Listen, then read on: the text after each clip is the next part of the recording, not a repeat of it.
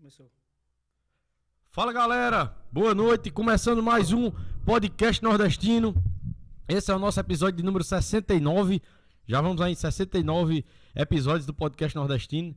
E é uma honra, satisfação a cada episódio, né? A cada história que vem aqui, a cada pessoa que vem aqui, né? Pessoas que vêm aqui.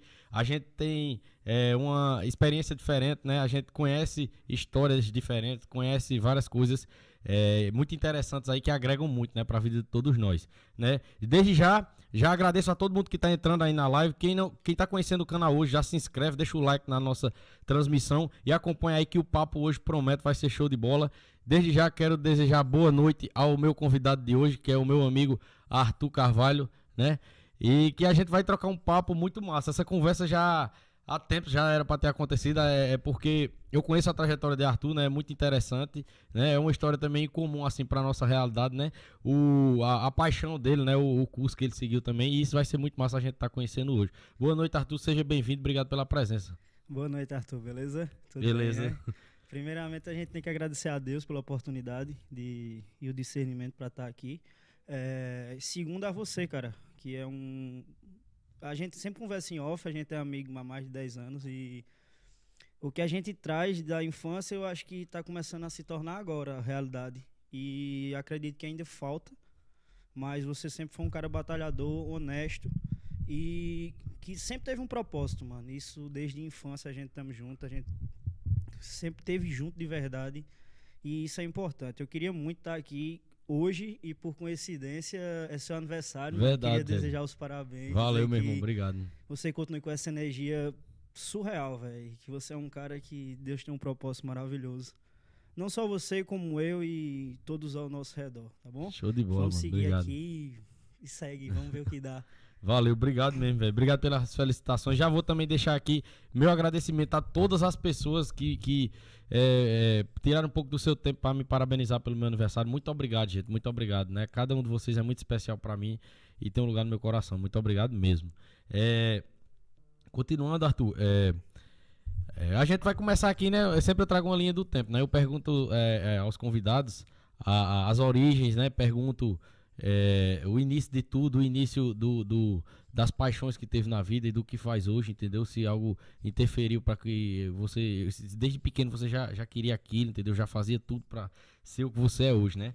Lembrando, galera, que vai estar tá na tela aí o cupom, né, da Iapoi Pizza, que nós vamos também falar a história da Iapoi Pizza daqui pro final.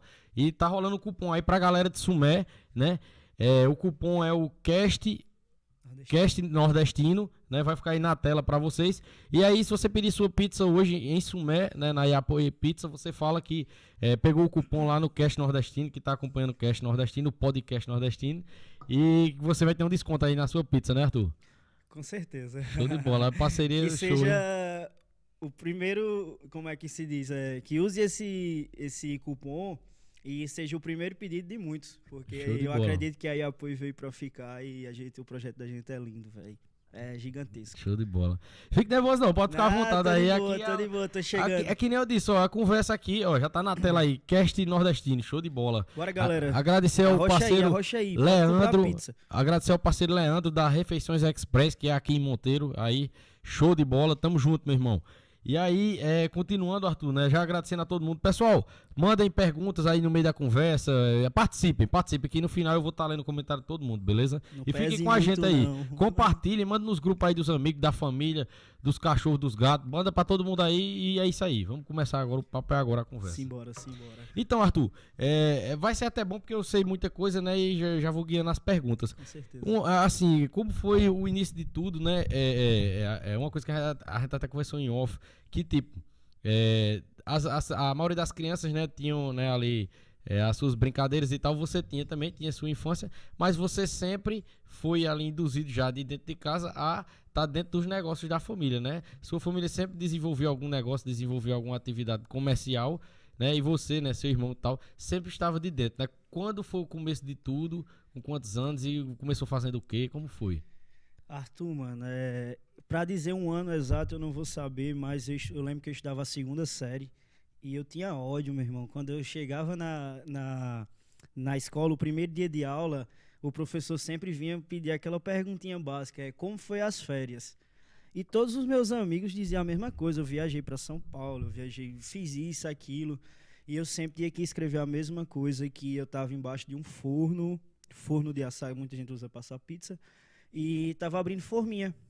Porque até então, meus pais, que já vinham de uma trajetória, meu pai já trabalhou em mercado, já trabalhou para alguns algumas pessoas de Sumé e conseguiu uma, fazer uma negociação com o cara, conseguiu uma casa, minha mãe aprendeu a fazer salgado, meu pai teve um videogame, um gamer, e tudo começou devagarzinho. Minha mãe pegava horário noturno, fazia cachorro quente para as pessoas mais velhas e tudo mais. E daí foi começando a se desenvolver, é, vamos dizer assim, a gastronomia dentro da minha família, dentro da minha casa. Mas até então eu não acompanhava tão bem por ser jovem, por ser muito novo, aliás. E ao passar do tempo, como eu falei, quando eu chegava da escola, meu horário de folga era debaixo de um forno e tinha que abrir forminha porque ele já vendia salgados, era JC Lanches, já Elcio, que é meu pai, Já Cristina, fazia por encomenda já também. Já era sobre encomenda, já. Uhum. É. Então, férias, é, 30, 60 dias de férias e eu passava 30, 60 dias embaixo de um forno abrindo forminha. E já trabalhando, já vendo o, o ramo da comida, ver coisas gigantescas, como uma mesa que nós tínhamos de 30 metros, chegava no final de ano e nós tínhamos salgados do começo ao fim. Eu tenho fotos, são coisas incríveis. E. E um mutirão em família, né? Pra e um tá vizinhos, aí, chamava uhum. vizinhos para encher canudo. Todo mundo em conjunto mesmo, uma coisa bem artesanal, uma coisa muito bacana, Arthur, muito bacana, muito linda. É, meus pais chegaram através do, do Crédito Amigo, né, que é do Banco do Nordeste, eles fizeram tanto investimento, isso acho que 2000 e pouquinho, 2003, 4, 5, é, eles conseguiram ir tão bem nos investimentos que eles conseguiram um, título de terceiro lugar como a empresa que mais cresceu na Paraíba dentro do Crédito Amigo.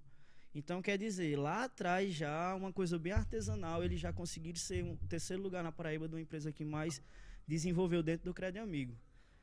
E daí segue, continua a história. A questão de, de, de, das receitas mesmo, né, que, que, que faziam, né? Porque é, sempre existiu um diferencial, né? No, no tempero do salgado tudo mais. É, a sua mãe já fazia antes de, de, de, de, de ser a, da parte comercial para casa mesmo e tal, ou aprendeu para trabalhar mesmo e buscou se aperfeiçoar, alguém ensinou, alguém da família? Minha mãe, é, ela chegou a trabalhar com uma mulher, ela é pioneira na cidade chamada Dona Socorro. Acredito que a, ah, quase todo mundo. Eu lembro, Dona Socorro. Quase todo mundo de Sumé que começou a mexer com salgado passou por Dona Socorro. Uhum. E quando mãe aprendeu, que foi fazer em casa, que é justamente o que eu estava lhe contando sobre vender para as pessoas mais velhas, ela tinha uma mesinha que se você tocasse nela, ela ia balançar. Então ela colocava o pezinho embaixo, não tinha rolo, pegava um litro de 51 e começava a rolar a massa. E daí começa então, com a mesinha que precisava botar o pé, que era de passar o ferro, ela com litro de 51, ela começou a usar das receitas que Dona Socorro passou para ela. E através disso, começou a forma de, de aprimorar. Vai desenvolver, né? Vai aprendendo, é, pegando mais experiência. A gastronomia em si tem esse poder de, enquanto mais você faz aquilo, mais você aperfeiçoa, você consegue tirar, colocar e você aprende a manusear aquilo de uma forma incrível é muita prática. E é, e é uma coisa que é muito testável, né? Porque os, a sua produção sempre vai ser testada pelo isso. cliente, por você. Isso. Você vai ver, isso aqui não ficou bom, eu preciso botar mais isso na próxima, menos isso. Até chegar num ponto ali show de bola, né? Num ponto que, que vira febre entre as pessoas, né? E, e, outra coisa que eu queria dar um adendo aqui, que você falando desse início dela, é muito interessante, cara, porque é aquela história, né? Aquele ditado que a gente vê muito na, nas coisas motivacionais na, na rede social, é comece com o que você tem, aonde você está e como você está, né? É. Porque se você for esperar ter tudo, ter toda a estrutura para começar, não vai, pô. Entendeu? Isso aqui eu comecei, só tinha o celular. Aí quando eu fui ver o que precisava para fazer isso aqui, eu disse, caramba, não é, não é simples não. Mas é isso, é, é, é, é meio que dar a cara a tapa, Arthur. É você ter noção do que você está fazendo. No tempo não tinha tanto conhecimento como hoje a gente tem das redes sociais, mas tinha um conhecimento, tinha um conhecimento de uma prática gigantesca que era uhum. a de Dona Socorro. Então, tipo, o conhecimento que ela passou, mas a prática da, e a insistência da minha mãe, dia após dia, as, os clientes do meu pai consumindo o que ela produzia e dizendo se estava ruim ou bom, daí começou a desenvolver a um ponto dele chegar a conversar e dizer, opa, E aí, isso cabe para mais gente, isso cabe para festinhas, isso cabe onde a gente Uhum. pode entrar. E daí começa um, o empreender dentro da minha família, Uhum.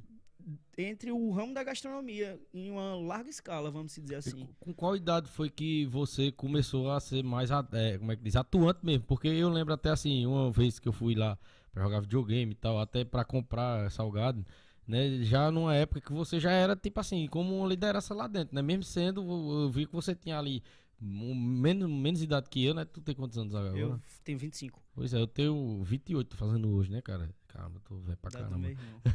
E aí, pronto, ó, eu sou da, da época do teu irmão, né, da mesma faixa etária. E aí eu, eu via, né, você bem mais novo que eu, novo mesmo, assim, já meio que já desenrolava tudo, já tava bem desenrolado ali. Foi com que idade tu começou assim, por quê? Né? E outra coisa, né, porque é, é, eu não sei se quando você era menor, que você falou que já ajudava, era aquela questão, né, ó, todo mundo tem que ajudar aqui e tal. E, e, tipo, de você não, em vez de criar versão aquilo, porque a maioria, muita gente cria versão, diz, oxe, é agora que eu, que eu posso não fazer, eu vou fazer nada. E você, em vez disso, você gostou mais e se envolveu mais. Aí eu quero saber por quê, né, e quando. Arthur, é, eu pensava assim, se meus vizinhos, eu como, eu tenho uma vaga lembrança, mas é porque está em cima de um dos meus sonhos. Desculpa. Isso está em cima de um dos meus sonhos que sempre foi minha independência e morar só. Isso desde muito cedo. Meu sonho era morar só. Então eu comecei a pensar nos princípios básicos. O que é que eu preciso para morar só? Lavar uma roupa, passar não importava, mas cozinhar sim. Eu precisava sobreviver. Então, eu vi tanto aquilo se repetir de comida, panela e tudo mais que eu cheguei ao ponto eu cheguei ao ponto de olhar para meus pais, por exemplo, com oito anos mais ou menos, eu já conseguia fritar salgado, de mexer ali. A questão de eu me impor é porque eu sempre fui um cara ativo, fala pra caralho, assim, muito, muito, muito, sempre falei muito. Então, eu sempre pus- impus, eu sempre soube dar minhas ideias e falar. Por mais que fosse um moleque, eu queria estar dentro do videogame no meio dos grandes. Queria ser adulto. Quando alguém dizia que era moleque, eu ficava virado. Então, com base nisso, um dia, eu lembro como hoje, minha mãe disse assim, ó, amanhã a gente vai pra Campina Grande, vai eu e seu pai. O que é que eu deixo pra vocês comer? Eu disse, não, mãe, não deixa nada não, porque até então a gente tinha, já passando algumas coisas, a gente já tava fazendo salgado, já vendia algumas coisinhas na miçanga. Disse, não, mãe, eu como pão com mortandela, ou como qualquer coisa. Pode ficar tranquilo, tem as coisas aí eu faço. Ok, e quando ela chegou, tinha um cuscuzão lá, mexidão. Sabe aquele mexidão de Uhum. tudo? E eu já gostava de pimenta, eu tacava pimenta, ninguém comia, só eu. Aí só eu sabia se estava bom ou ruim. Então, assim, embasado no meu sonho já de morar só, desde que 8 a 10 anos de idade, é, eu tive que descobrir, vendo nas panelas, o, minha identidade. Eu, eu gosto disso aqui. O primeiro intuito foi a sobrevivência, o meu sonho. Eu quero morar só. Eu vou morar só, eu preciso cozinhar. E através disso, velho, eu fui vendo que na comida você mistura as coisas, é uma química muito, muito extraordinária. Assim, você começa a misturar as coisas, você chega a um ponto que, cara, tá bom. Mas se você só trocar a forma de adicionar uma coisa primeiro do que outra, você chega a outro ponto. Então, isso foi o que me despertou a curiosidade de eu poder manusear bem e fazer da forma que eu Tinha quero. quantos anos mais ou menos? Cara, 10 anos. 9, 10 anos. E em qual momento você começou a, a- já na parte mais de empreendedorismo, de mexer na parte de, de caixa, de entendeu? De, de fazer as contas, entendeu? De calcular a mercadoria que vai comprar, o que não vai comprar menos, o que vai comprar mais. Qual momento foi esse, né? Eu creio que não- foi ao mesmo tempo, né? Primeiro foi uma fase, depois outra, né? Teve E aí uma, vai juntando, né? teve uma parte um pouco complicada da minha vida, entre os 10 a não, 10, 11 anos, que a separação dos meus pais. Até então eles já tinham trocado de lanchonete, de JC Lanches para uma padaria, já tinha arrendado outra. E casamento, relação, né? É, eles tinham o relacionamento deles e chegou ao fim.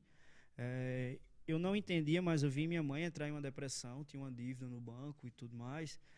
E só não entendia. Mas eu sabia que existia uma dívida, eu sabia que existia um, um porém, é, uma situação. E eu ajudava minha mãe. Com 12 anos eu era ajudante do pasteleiro, eu mexia alguma coisa, eu via as pessoas indo cobrar.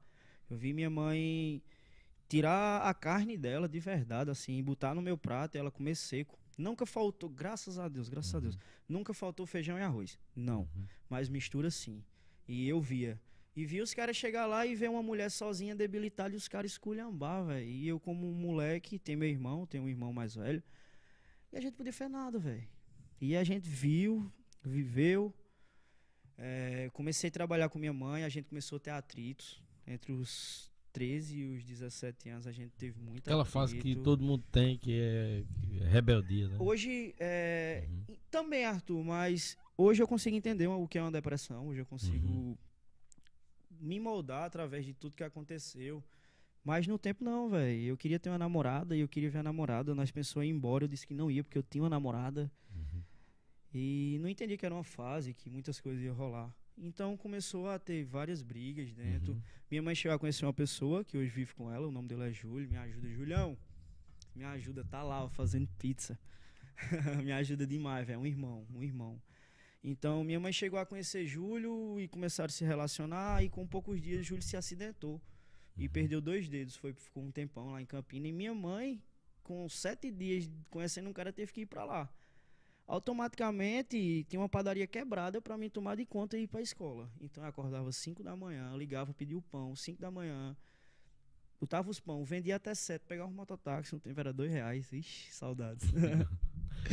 Seis pão por um real. Ou mais, eu acho. Eu acho que era mais. Então, aí já ia pra escola. Só- 10 centavos, 10 balas, aquela vitamina C. Então, quando eu saía na hora do, do. Só dava tempo de terminar, meu irmão. Eu já tinha que descer no ping do meu dia pra lá, porque eu tinha que abrir, ia chegar pão de tarde e eu tinha que vender. Uhum. Isso minha mãe em Campina, velho. Ah, meu irmão, meu irmão tem, teve algumas situações, meu irmão chegou a ter depressão e tal. Hoje meu irmão é um cara bem saudável, super fitness, outra história, um cara excepcional. Em meio a esse decorrer, eu esqueci, é, eu relato porque hoje eu absolvo bem e foi Uhum. importante pra minha vida. E, e foi a hora que você tipo, teve uma responsabilidade muito grande, Isso, né? e eu costumo dizer assim, Arthur, virar, né? eu tive tudo na minha vida pra ser um cara ruim. Ruim, de conhecer coisas ruins, de fazer, de ser ruim pras pessoas. Eu fui intrigado do meu irmão, hoje eu falo abertamente porque, cara, isso foi importantíssimo pra quem eu sou hoje Uhum. e o que eu venho trilhando. Eu fui intrigado do meu irmão durante sete anos.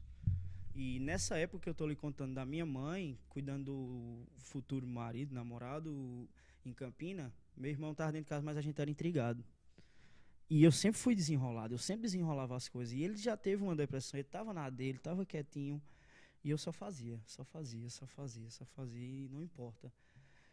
E no decorrer do, do tempo, não chegar mais lá na frente, é, eu e meu irmão, sete anos depois já, a gente chegou a se acertar. Ele chegou a virar ele é evangélico.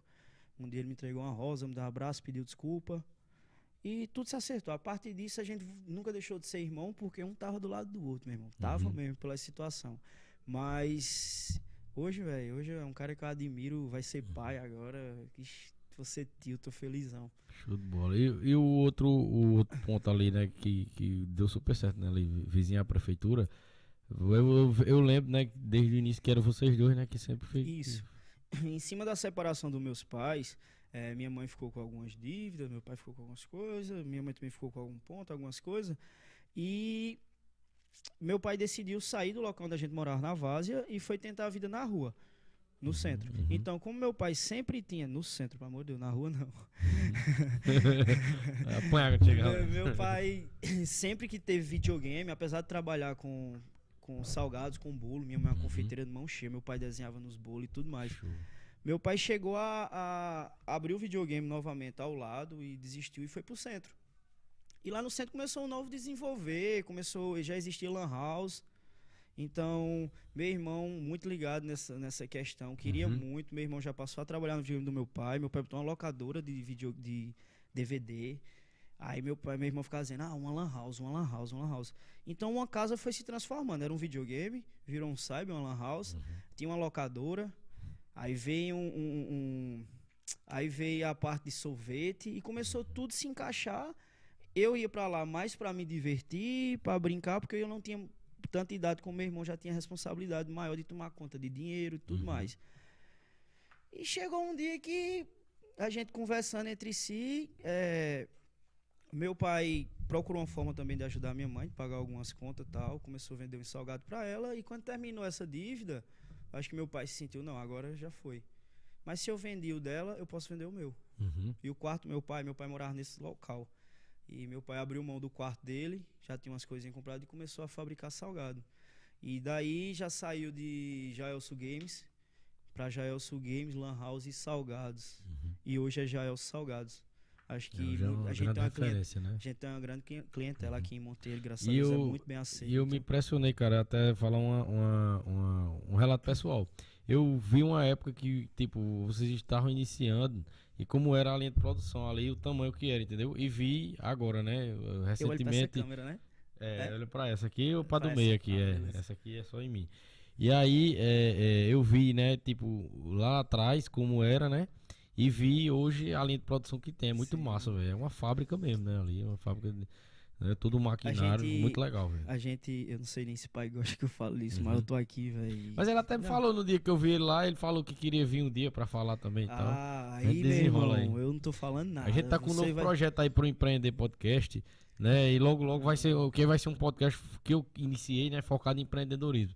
Só que aí eu deixei ele ali guardadinho, que é, é podcast demais, é coisa demais, tem que ter calma, senão cabe em doido Mano, Aí, é- mas a gente tá é, é, é, programando aí, entendeu? E vamos trazer várias histórias de empresa mesmo, tá ligado? Aqui da nossa região. É a melhor É? pessoa pra Uhum. trazer, velho. Altas histórias. Ele melhor do que eu pode relatar o que eu tô relatando aqui. Show de bola. E pai se fez em cima disso. É, Uhum. pai já sabia fazer a massa. Pai sempre foi um cozinheiro melhor do que eu. Em relação a cozinhar as coisas de casa e tudo mais.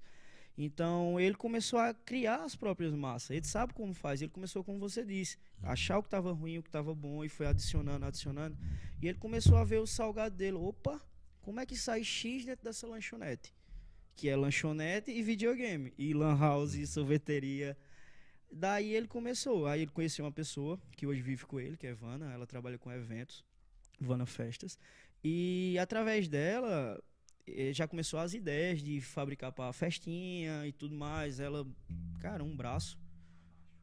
Ela, um braço, uma, uma pessoa excelente, Uhum. extraordinária ela. Perfeito, eu adoro o Vana, Uhum. como eu também adoro o Júlio, que é o marido da minha mãe. E começaram, começaram. Ela abdicou um pouco da família que trabalhava com padaria e tudo mais Uhum. pra fornecer, para fazer pedidos de salgado a meu pai e até então dar um norte. E através desse norte hoje, graças a Deus, eles vivem bem. ele- ela tem a casa é- de é eventos. Duas referências, né? Duas São referências duas- áreas, São é. duas referências. Ela tem uma chácarazinha hoje junto com Eu ele. tenho uma curiosidade também, cara. Você chegou aí lá, que eu vi. Aham. eu vi. bola lá, foi o aniversário do Matheus lá. É, e aí eu tenho uma curiosidade, cara. É, por- porque, tipo assim, a maioria da- das pessoas, né, no, no- na nossa região, hoje tá bem menos isso, né? Hoje, até com mais informação com a internet, as pessoas têm mais coragem de empreender, né? Mas, É. principalmente na época do seu pai, o, todo mundo, é, se você falasse, eu vou abrir um negócio pra você, tu é doido, entendeu? Não tinha muitas fontes, assim, de, de, de oportunidades. Aí, por isso que muita gente foi embora pra fora. Mas aí, é, o que é, você acha que movia ele? Assim, foi a experiência já de ter trabalhado como funcionário e tal, e assim, a confiança em si mesmo, de não, eu tenho capacidade de aqui fazer um negócio, vender, fazer um negócio andar. Mesmo sendo menor, mesmo sendo interior, entendeu? Isso que eu quero dizer. Tu acredita que eu nunca cheguei a sentar com meu pai e conversar sobre a história de vida do meu pai, por Uhum. exemplo? Eu seria algo interessante que eu queria até saber se um dia ele vier. Então, assim, mas eu sei que meu pai viu três ex-patrões quebrar. Ah, então ele, Ele viu. ele viu e situações de perto, né? isso, isso antes, antes do início de tudo, ele era funcionário de mercadinho. E ele viu E- e- três. E, na própria região, né? Cara, eu- é, ele chegou a pedir para algumas coisas eles não fazer no tempo e eles fizeram, ele buscando uma visão, e eles fizeram e ele viu três patrões quebrar. E eu acredito que para ele isso é um norte. O que É, eu não posso fazer, eu tenho exemplos. Uhum. Já entrou, é, já entrou, é, tipo assim, ó, não, se eu fizer isso, vai dar isso, né? Então eu tenho que prestar atenção Aham. nisso. E cara, eu, eu sempre sou, eu sempre quis perguntar a ele, eu pergunto, como é que ele gira nada? Sabe o que é tu ter nada e construir um castelo? Aí eu costumo dizer, eu tenho nada, eu tenho alguma coisa às vezes nada e não giro. Mas ele gira, velho. Ele é um cara extraordinário. É, minha mãe também, infelizmente, teve esse problema da, da, da depressão, que é uma coisa muito grave, velho. Que, sei lá, é como um alerta. Quem, Cara, quem tiver em casa, abraça, abraça, abraça. Eu não tive o, o prazer de abraçar. Eu fui o cara que. Eu fui um moleque revoltado que achava que não tinha carinho e afeto, mas nunca me faltou. E, inclusive, no caminho eu vinha conversando com o Silas. Silas presenciou o dia que, que eu saí de casa, por exemplo. Meu sonho era morar sozinho, mas eu nunca imaginaria que eu ia sair de casa por atrito com minha mãe. Saiu num, é, momento ruim, né? Eu levei Silas para comer um peixe Não comigo. Numa boa, né? E a gente já tava com atritos e tal, e ela começou a falar umas coisas, Silas chegou a ir embora, ok. E depois disso a gente teve uma conversa muito chata. Eu disse a ela que tava saindo e que pela terceira vez ela dessa vez não juntasse minhas coisas, que dessa vez eu ia. Porque eu tava destinado, eu queria viver a vida que eu sonhava, não queria daquela forma, mas estava acontecendo. Então eu fui. E o que rolou, a única coisa que eu fiz, eu sou um, eu, eu, tenho muita fé, mano. Eu tenho muita fé, muito. Eu acredito muito. Eu não vivo na igreja, mas eu tenho muita fé. E a única coisa que eu fiz ao sair de casa foi tocar no teto da, da, da porta, me benzer e pedir para Deus abençoar aquela casa. Porque se tivesse alguma coisa ruim, tava saindo, mas que ele ia abençoar aquela casa. E foi o que aconteceu e passei um tempo longe da minha mãe, já comecei a morar só. E as dificuldades de morar só? eu passei, eu passei dois meses na casa da minha tia. Minha tia estava em São Paulo, o primo estava morando só e eu fui morar com ele. E quando ela chegou, é, eu continuei lá. Só que ela decidiu ir embora, conhecer um cara e queria ir embora. E aí eu voltei a estar, tá, entre aspas, na rua de novo, assim, para onde eu vou? Aí conversando com meu pai, ele disse, passa uns dias aqui, vai alugar um apartamento, o apartamento estava em reforma. Passei 12 dias na casa da mulher dele, junto com ele e tudo mais. E depois passei a morar só. Aí, a única vantagem que eu tinha, eu já trabalhava, né? Então, eu cheguei a, a um dia pedir ao meu pai emprego, porque eu não aguentava mais brigar com minha mãe e queria ganhar, queria me movimentar. E meu pai já, tava, já me pagava, eu lembro que eu ganhava 75 reais por semana. Chegava no sábado, recebia, gastava, na segunda tava liso de novo, ia trabalhar de novo. E foi. E essa parte foi muito importante porque meu irmão passou a morar comigo, mesmo sem a gente se falar. A mulher dele, o já era namorada no tempo, começou a ir pra lá, já ficou. A gente morou um ano e pouco juntos. Aí chegou a um ponto que eu disse: não, não dá. Não dá, eu não moro só, eu tenho minhas privacidades, eu tinha minha namorada, já era outra pessoa na época. E eu disse: ó, oh, pai. Aí chegou a acabar e tudo mais, eu digo: ó, oh, pai, eu quero morar só novamente. E foi naquela época que a gente tava fazendo canudinho. Acho que você é, lembra. Direto lá, né? E foi na época dos canudinhos. Foi uma época muito importante para mim, velho. Foi uma época que eu comecei a me aproximar dos meus amigos hoje, Lohan, conheci, já conheci Lohan e comecei a me aproximar. E você já vivia na mesma turma no meio da rua ali brincando de mereceu. E, e, a, e, a, e as dificuldades, assim, que eu digo, é, é, elas ensinaram, elas foram boas, as dificuldades que tem, né, da solitude. De, né, porque é, quando você vai ficar só, você fica só, né? E tem momentos que.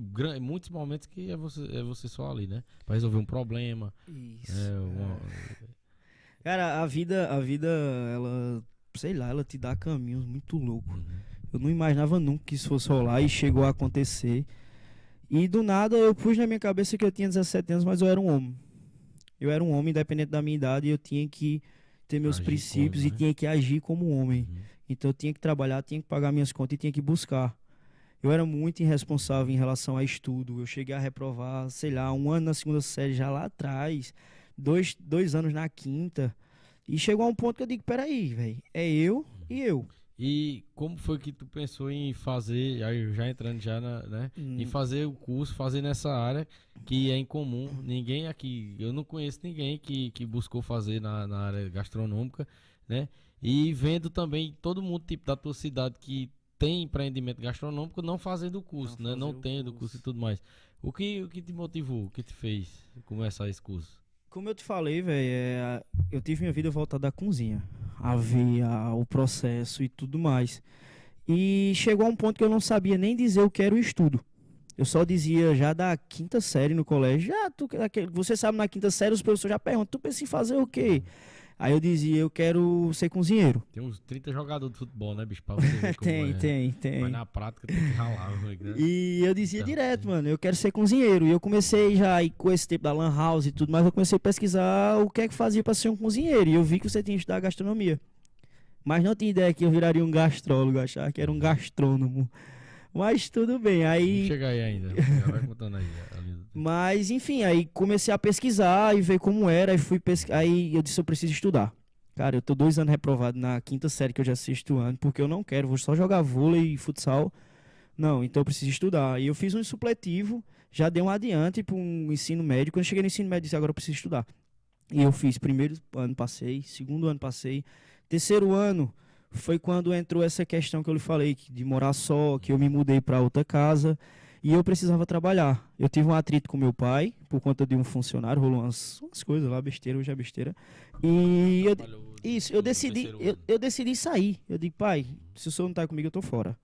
E eu decidi sair da empresa. Então eu passei seis meses sem fazer nada, assim, foi no tempo da, dos canudos. É, dentro de uma casa, pagando aluguel normal, tinha uma pensão. É, só que nesse, nesse, nesse meio tempo que eu saí, eu tive que estudar à noite no colégio.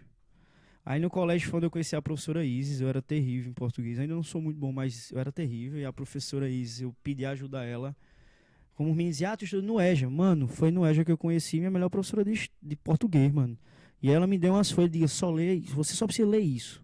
Valendo aí, valendo, e vai tentando achar as concordâncias. Então, então eu fazia redação de 200, 300, 400. E a primeira que eu fiz, pós a minha professora me ajudar, eu fui para 680.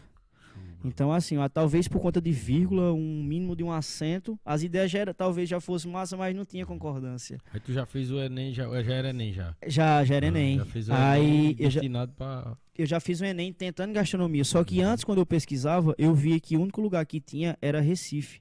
Só que Recife recebe muita gente de fora do Brasil. Então, tipo, a concorrência no ano, não lembro, mano, acho que é 2014 que eu pesquisei, a concorrência batia medicina. Cara, gastronomia batia medicina, eu digo, como é que eu entro? Se eu não estudo. Eu digo, peraí, aí comecei a pesquisar tal, aí vi as notas normalmente que eu precisava tirar. E conversando com meu pai, eu disse, eu quero fazer gastronomia. Tem um em Campina, que está começando, e eu tenho também a opção de Caruaru. Só que eu quero fazer vestibular, porque são particular e eu só preciso pagar. O pai fez, não, eu pago seus estudos. Show de bola. Eu pago geral, seus né? estudos. E eu ia te perguntar se alguém, se tu falou alguém da área né, da, da, gastronomia, é, né? Da gastronomia que eu digo informal, né? Do, do pessoal que trabalha com comida, se tu chegou a falar com alguém antes de fazer e a pessoa disse, não precisa disso não. Teve alguém. Não, não, não. Passou por isso? Pelo não. contrário, eu sempre uhum. vi minha avó e dizia que ia cozinhar pra minha avó ver eu cozinhando. Porque minha avó é... Meu irmão, é absurdo que a mulher cozinha. Uhum. Então eu via, comia ali todo dia e dizia que eu queria cozinhar, porque ela dizia para mim que ainda ia me ver num programa como o Dedo Guedes, Show, Ana Maria Braga. Massa. Então ela dizia assim, ó, ainda eu quero lhe ver aqui. Uhum. Eu quero ver no seu restaurante. Aí eu brincava. Convite aí, já começa pela oh. Monteiro TV aqui, né, cara? E eu Faz um programa de, de gastronomia aqui de culinária já começa aqui, pô. Cara, tudo é projeto e hoje, não é visto, não é lembrado aí, ó. É tudo é projeto hoje, né? então. A gente senta e, a gente já Show, conversou um pouco, a gente beleza. vai ter muita oportunidade de sentar e conversar, uma coisa que me interessa. Eu tenho uma pessoa hoje que Deus colocou na minha vida muito boa, um amigo, sócio, que é o sócio da apoio, que é Cadu. Show, ele tá Cadu, tá acompanhando aqui, já já eu vou ler tá. os comentários que ele colocou aqui. Cadu hoje um mora em Pessoa é, tamo junto, brother. Tu é importantíssimo e tu sabe. É, Cadu sempre foi um cara que me despertou muita coisa, muita coisa. Uhum. Cara, como é que tu faz isso se tu tá aqui? Por que tu só faz isso? Tu já pensou se a gente fizer isso? Aquele cara que vai botando a pulguinha uhum. e vai te. Então, assim, a gente já trocou ideia de fazer essas paradas, só que a gente tendo um apoio maior, mano, a gente vai para cima, com Show certeza. Bola, né? E voltando um pouquinho, no tempo de colégio, como eu falei, eu era muito participativo, Arthur. Eu era presente, do, eu fui presente do Grêmio, eu que tirei o eu, junto com minha equipe, eu não, né? Junto com minha equipe, os professores tal, direção, a gente refez o Grêmio Estudantil que fazia mil anos. Eu era o presidente do Grêmio, eu era o presidente do conselho de classe, presidente de turma. Então, assim, viajei, conheci uma coisa muito importante. Eu gosto muito de viajar e as pessoas não entendem meu tipo de viagem. Mas, tipo, eu em 2014 eu tava militando que é uma coisa totalmente fora do eixo. Tá? Fui pro Rio, fui pra Goiânia. era dos movimentos Eu era dos movimentos. Né? Eu vim fez campanha, por exemplo, pra Dilma aqui, na, na, quando veio pra cá. Tem alguma história. Não, história louca eu sei que tem esse negócio aí, mas tem alguma história assim. Passando off. Que foi incomum assim, que dá pra contar aqui, né, claro. Cara, não de situações de passar o, o que rolou, mas foi muito importante para mim hoje na minha desconstrução. Uhum. Porque você sabe, a gente vive meio um, um padrão cara, de, de milênios, sei lá, nossos pais, uma coisa muito antiga. E o movimento estudantil, ele me mostrou como conviver com diferentes culturas, pessoas, cores, sexo, meu irmão. Eu tava no meio de todos os gêneros, tava no meio de toda a galera e ninguém tava olhando para ninguém, tá ligado? Todo mundo tava vivendo sua vida, todo mundo tava curtindo, todo mundo tava saindo na noite, tava na palestra no outro dia, todo mundo tava se abraçando, velho. É, é, até então eu já tinha amigos homossexuais e tudo mais já, mas eu não sabia o que era chegar e dar um abraço. Cara, tu é meu amigo como o Lohan é meu amigo. Uhum. Cara, e às vezes pode ser até mais independente. Então, foi uma coisa muito importante na minha vida, foi quando eu conheci os movimentos estudantis. É, como eu falei, fui pro Rio, fui para Goiânia, militei por aqui, mas aí eu vi que também não era o que eu queria, eu queria continuar e seguir, e isso foi importante, me mostrou como sair de Sumé, me mostrou como agir. Melhorou som. Melhorou som. Me mostrou, me mostrou, me mostrou como agir como pessoa, como me comportar, e uma coisa que meus pais sempre me dizem, e até hoje falam a mesma coisa. É o básico. Aprenda a entrar e sair nos cantos. Você vai ser sempre lembrado. Você vai ser sempre lembrado. E isso é real, mano. Isso é real até hoje. É como você falou, velho. Muita gente falou no direct aí. Porque, tipo, eu costumo dizer que eu sou um amigo. Amigo que eu falo a pessoa boa de todo mundo, velho. Não, não levo mal de ninguém. Não procuro sempre colher o bem, passar o bem. Então, isso, isso me ajudou muito na, na minha trajetória pra, é, até aqui. Porque eu sempre fui falante de estar tá e chegar num canto e só ter um conhecido, eu sair amigo de todo mundo. Talvez mais amigo quando do que eu, o bicho que me botou lá. Tu viu, acho que foi os dois primeiros episódios que eu tinha feito do podcast, né? Meu irmão, eu tenho que fazer essa parada contigo aí, pô, porque eu gosto de conversar pra caramba. Foi, pode crer. Vai ter papo até umas horas. E né? eu disse a você, velho, segue. Segue porque vai ser difícil. Eu disse, agora tá mais fácil de falar porque tá uhum. acontecendo. Mas assim, eu lembro nós saindo e se viu e Arthur segue porque não é fácil, mas vinga, velho. A chave vira. A chave vira. Agora a gente tem que martelar. Uhum. A gente tem que estar tá em cima da coisa, tem que estar tá em cima até fazer acontecer. E aquela história, se você não faz seu sonho acontecer, outro vem e torna realidade, né? Outro vem e faz. Então... E aquela outra história que tem também. Se você não trabalhar pelo seu sonho, você vai trabalhar pelo sonho de alguém. Pelo sonho de alguém. É um prazer que eu tenho, assim, uhum. de dizer que praticamente até hoje eu nunca tive patrão. Tive sim, meus pais. Uma parte não chegar, que foi minha ida a Caruaru, cheguei a ter sim. Mas pra dizer assim, você, minha carteira de trabalho, não sei nem pra que serve, meu irmão. Era tudo um processo. Sei né? nem onde tá. Precisou também pegar uma partezinha ali pra chegar onde você isso, queria, né? Isso, você sabia que era temporário, né? Aí, é, é, entrando na, na, parte do, do curso, é, você é, foi lá, né? Fez o, o, Foi vestibular mesmo, no caso, passou e aí, né, já veio uma vida nova, já o que é que você esperava do curso e o que é que você viu lá que lhe estranhou assim, né? e mais uma vez a vida vem e dá as barroadas, Arthur. É, é, eu acho que a vida é feita disso, porque quando eu disse a meu pai que eu tinha duas oportunidades, que era Campina ou Caruaru, meu pai disse, tá bom, você vai lá e faz. Eu fui e passei nas duas. É, eu costumo dizer até que é simples passar na particular, vai de boa.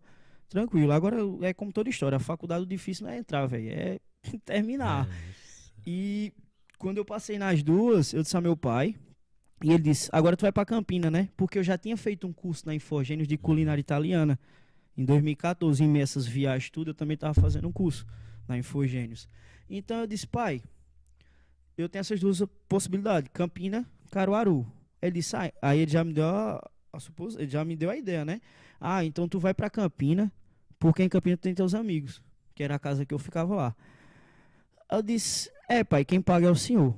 Então se, se o senhor disser que eu tenho que ir pra Campina, eu vou. Agora se o senhor disser que eu escolho para onde eu vou, vou pra Caruaru. E ele me perguntou por quê. Eu disse porque lá não tem ninguém. E lá eu quero começar do zero, eu quero ver o que é, eu quero conhecer pessoas e fazer uma história diferente dentro de Caruaru, embora que seja um a dois anos. E meu pai disse: Por mim, eu saio para Campina. E eu disse: Eu já lhe falei. Se o senhor escolher, eu vou pelo senhor. Se o senhor me deixar escolher, eu vou para Caruaru. E eu tinha uma pessoa em Caruaru. Eu liguei para Natália e disse: Natália, eu tô indo para Caruaru estudar aí. Eu preciso muito que tu me arrume um lugar para ficar. E esse lugar foi um pensionato. Eu pagava 300, eu não, pai, né? Pai e mãe. Pagava 350 reais por um quarto, Arthur. Que ele era, eu acho, três uma cama tem dois metros, então ela é três por três. Cara, eu andava de lado dentro do quarto. Aí, quando eu saía do quarto, aí eu tinha cozinha comunitária e tudo mais. E eu comecei a conhecer uma galera de design da UF, da, da, da Federal de Caruaru. Uma galera de design, uma menina que estudava na minha faculdade que eu, direito. E como eu falei, outra cultura, meu irmão. Uma galera totalmente alternativa, uma coisa totalmente diferente do meu rolê, que eu já tinha passado por algumas coisas, mas aí agora eu ia viver uma temporada. E eu fiz uma promessa para mim. Se eu perder uma cadeira, eu transfiro meu curso para Campina Grande e volto a trabalhar com meu pai e vou e venho todos os dias. Uhum. Vai e volta, bate e volta. Só que quando eu cheguei dentro de Caruaru, mano, pra ser sincero a você, às vezes faltava. Isso são coisas que eu nunca relatei pra minha família, porque eles também não tinham necessidade, eu não tinha necessidade de ligar chorando dizendo que eu tava passando. Se eu decidir, eu tinha que resolver.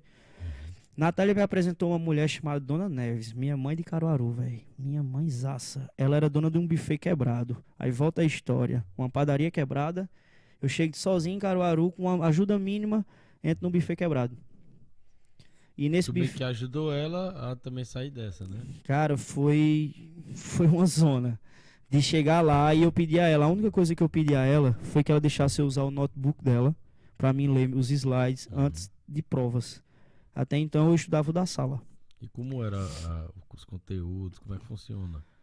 Os conteúdos, velho, é, as pessoas têm que entender que gastronomia é, ela é voltada à área de saúde. Gastronomia, por ah, exemplo, véio. uma comida ela tem como matar como ela tem como curar. Hum. Então ela se encaixa no, na área de saúde. Nossa, então você vai pagar, é, você vai pagar nutrição e dietética, você vai pagar microbiologia, você vai pagar química dos alimentos, cadeiras de nutrição, cadeiras de nutrição, de, de da própria fisioterapia. E, é, e é... aquela questão da diferença que tu falou de gastrólogo para não, era só um nome. Uhum. Porque é, é, é, eu não sou gastrônomo, eu sou um uhum. gastrólogo. É, o gastrólogo, ele é também um, um cara que ele pode atuar na ciência, desenvolver pesquisas e tudo uhum. mais. Ele não só é o cozinheiro, Ai. Entendeu? Uhum. É como a gente brinca na cozinha, é, ô chefe, chefe não, velho, cozinheiro. Chefe é, você é chefe do, do, seu empreendimento, você é chefe da sua casa, você é o ah, que véio, for. Então essa parada de chamar de chefe é um capricho, não é? Sim, porque até entra porque chefe e chefe por exemplo, o 2F ou com o FE. Então, é, é, meio que voltado a isso. Quem, pelo menos o que eu vi na faculdade é isso. É, os professores não ligavam, mas entre os, os subordinados, as pessoas mais próximas a ele, era sempre evitar de chamar de chefe, porque, tipo, nós somos cozinheiros, velho. A cozinha, é, é, diante as, as guerras, ela não era conhecida como cozinha. A cozinha é muito linda no, no Masterchef. A cozinha é muito linda em todos os programas de TV, cara. Mas o nome de cozinha no tempo das guerras era Brigada. Porque era uma brigada, meu irmão. É uma galera passando por cima do outro, cozinhando. É panela quente, é quente pra caralho, meu irmão. É uma roupa que é linda na foto, mas é quente. E você tem que estar tá lá com um chapelão. Você tem que estar tá lá no calor, é suando, não pode estar tá se tocando. É, por exemplo, como é que eu toco aqui, pega uhum. pá e vou. Tá entendendo? Então, assim, é uma coisa muito limitada, é estressante. E diante disso foi dado nas guerras como brigada. Então, de, da França para cá, a cozinha era conhecida como brigada. E a TV hoje mostra uma coisa muito romântica, tá é ligado? Verdade. Aí, pra sair um o pouco. O cara às vezes corta algum tipo de alimento, pô, que não mela quase nada lá na mesa lá. Agora vai fazer em casa. Acaba com a cozinha. Eu odeio lavar louça, mano. Odeio lavar louça. Não, não Tiver alguém lá em casa, eu cozinho. É, nesse frio mesmo, tem muita louça que tá suja por aí. Olha, se eu tiver num canto e quiser que eu cozinhe, beleza. Agora não boto eu pra lavar, não, mano. Uhum. Eu lavo, se uhum. for necessário, mas assim, não dá. Eu gosto mesmo ali é da experiência, Eu gosto né? de estar tá mexendo. eu não gosto. Os componentes, né? Eu não gosto que tu chegue em mim, Arthur, e fala assim, é, é Mano, vamos fazer essa receita? Não. Eu vou entrar na tua casa e vou abrir teu armário. Ah, velho, me dá isso, isso, isso. Se eu fizer isso com isso, não sei, bora lá. Então, eu não sou de ir ao supermercado e dizer que eu vou fazer uma carbonara, um macarrão, o que é que Tu já seja. deixou um miojo diferenciado já. Meu irmão, Porque comeu eu já deixei, agora nunca eu comeu miojo de Altomiro, não? Não, ali é É porque eu já fiz diferenciado, mas ali só, aguenta, só eu aguentei comer mesmo assim com minha pose. Não ficou muito bom, não. Eu digo assim, de deixar diferenciado, porque eu vi um vídeo, Eu tô o cara, ligado, o cara ensinando no vídeo. Tem lasanha de miojo. Exato, a fazer com. Aí botava azeite tal, fazia um negócio, parecia um Sim. negócio bem gourmet, tá ligado? É, é... Cara, a, a, a gente tá falando miojo, né? Uhum. é, que é macarrão instantâneo. Foi que é uma- Não, sim, sim. né? É, é uma coisa que as pessoas deveriam desrotular. Exato. É o produto da marca. É, É, é palha de aço, não é bombril. Bombril é a marca que Uhum, vende é palha de aço. Isso hoje atrapalha muito. Muitas outras marcas. Cara, é, eu fico, eu acho absurdo, por exemplo, é você vende um pastel e você fala que é frango catupiry. Mano, é frango com requeijão. Se ele é a base de amido ou se ele é um requeijão puro, isso é o que distingue. Mas se você diz que é catupiry, você tá dizendo que é da marca catupiry. Tem uma diferença, E- né? Também tem um claro, que é topado assim. não é à toa que a é marca tão- catupiry rotulou como catupiry original. Porque é verdade. Porque-. Eu não sabia que a questão do É. a questão do, do do miojo eu sabia, né? Que Sim, da- sim, que Nissin Nissin miojo, macarrão instantâneo. marcas, é, macarrão. Agora essa questão do catupiry eu não sabia. Eu sempre chamo tudo de catupiry, né? E é tanto que às vezes é, é, a gente sai pra comer, né? E a Angélica, aí ela quem diz? Ela diz: "Esse catupiry é ruim". É ruim. É, aí ela diz: "Esse catupiry é do bom". Deve ser o do bom Pronto. original, né? O Não é, que- não é que catupiry é bom ou ruim, que catupiry é a marca. É o requeijão à base de amido, que é normalmente o que a gente encontra em quase todos, é quase unanimidade aqui no Cariri pra gente. Até porque os preços são totalmente diferentes. Uma bisnaga de, sei lá, de. Eu vou dizer a marca que é boa. Rec Pizza, Rec Minas, que é o que vende muito aqui no mercado. Você compra 1,8 kg por 12 reais. Se for no carro, 8, 9. Você vai comprar. Você vai comprar um catupiry original de 1,5 kg, é 55 conto. Então, assim, começa disso. Por isso que eu fico assim. E tem essa questão também da valorização do produto que você que você Isso. faz. Aí você vai colocar com esse produto que é top de 55, aí você tem que precificar, né? Aí eu vou lá e coloco minha pizza de frango catupiry, mas a tua pizza é frango catupiry. Mas aí, meu catupiry é melhor. Não, meu requeijão é melhor. É, são, são, assim, Show. são coisas que a sociedade deveria prestar mais atenção, porque isso melhora pro próprio paladar.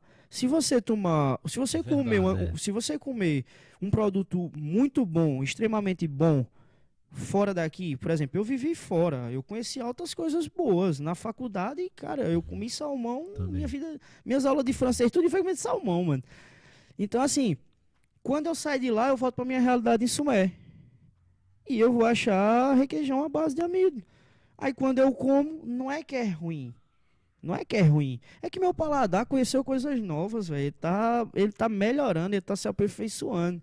Então você chega a estranhar. Se você bebe, beba uma bebida ruim, beba ah, o mesmo tipo de bebida, uma e às boa. vezes você diz até alguma, alguma pessoa, né, que não, não teve essa mesma realidade de falar. Ó, se tu comesse tal, a gente tá comendo esse aqui, mas se tu comesse tal, tu vê a diferença. Pronto, isso rola. É, Lohan hoje é cliente da gente da Apoio, Uhum. sabe como funcionam as coisas, a gente conversa.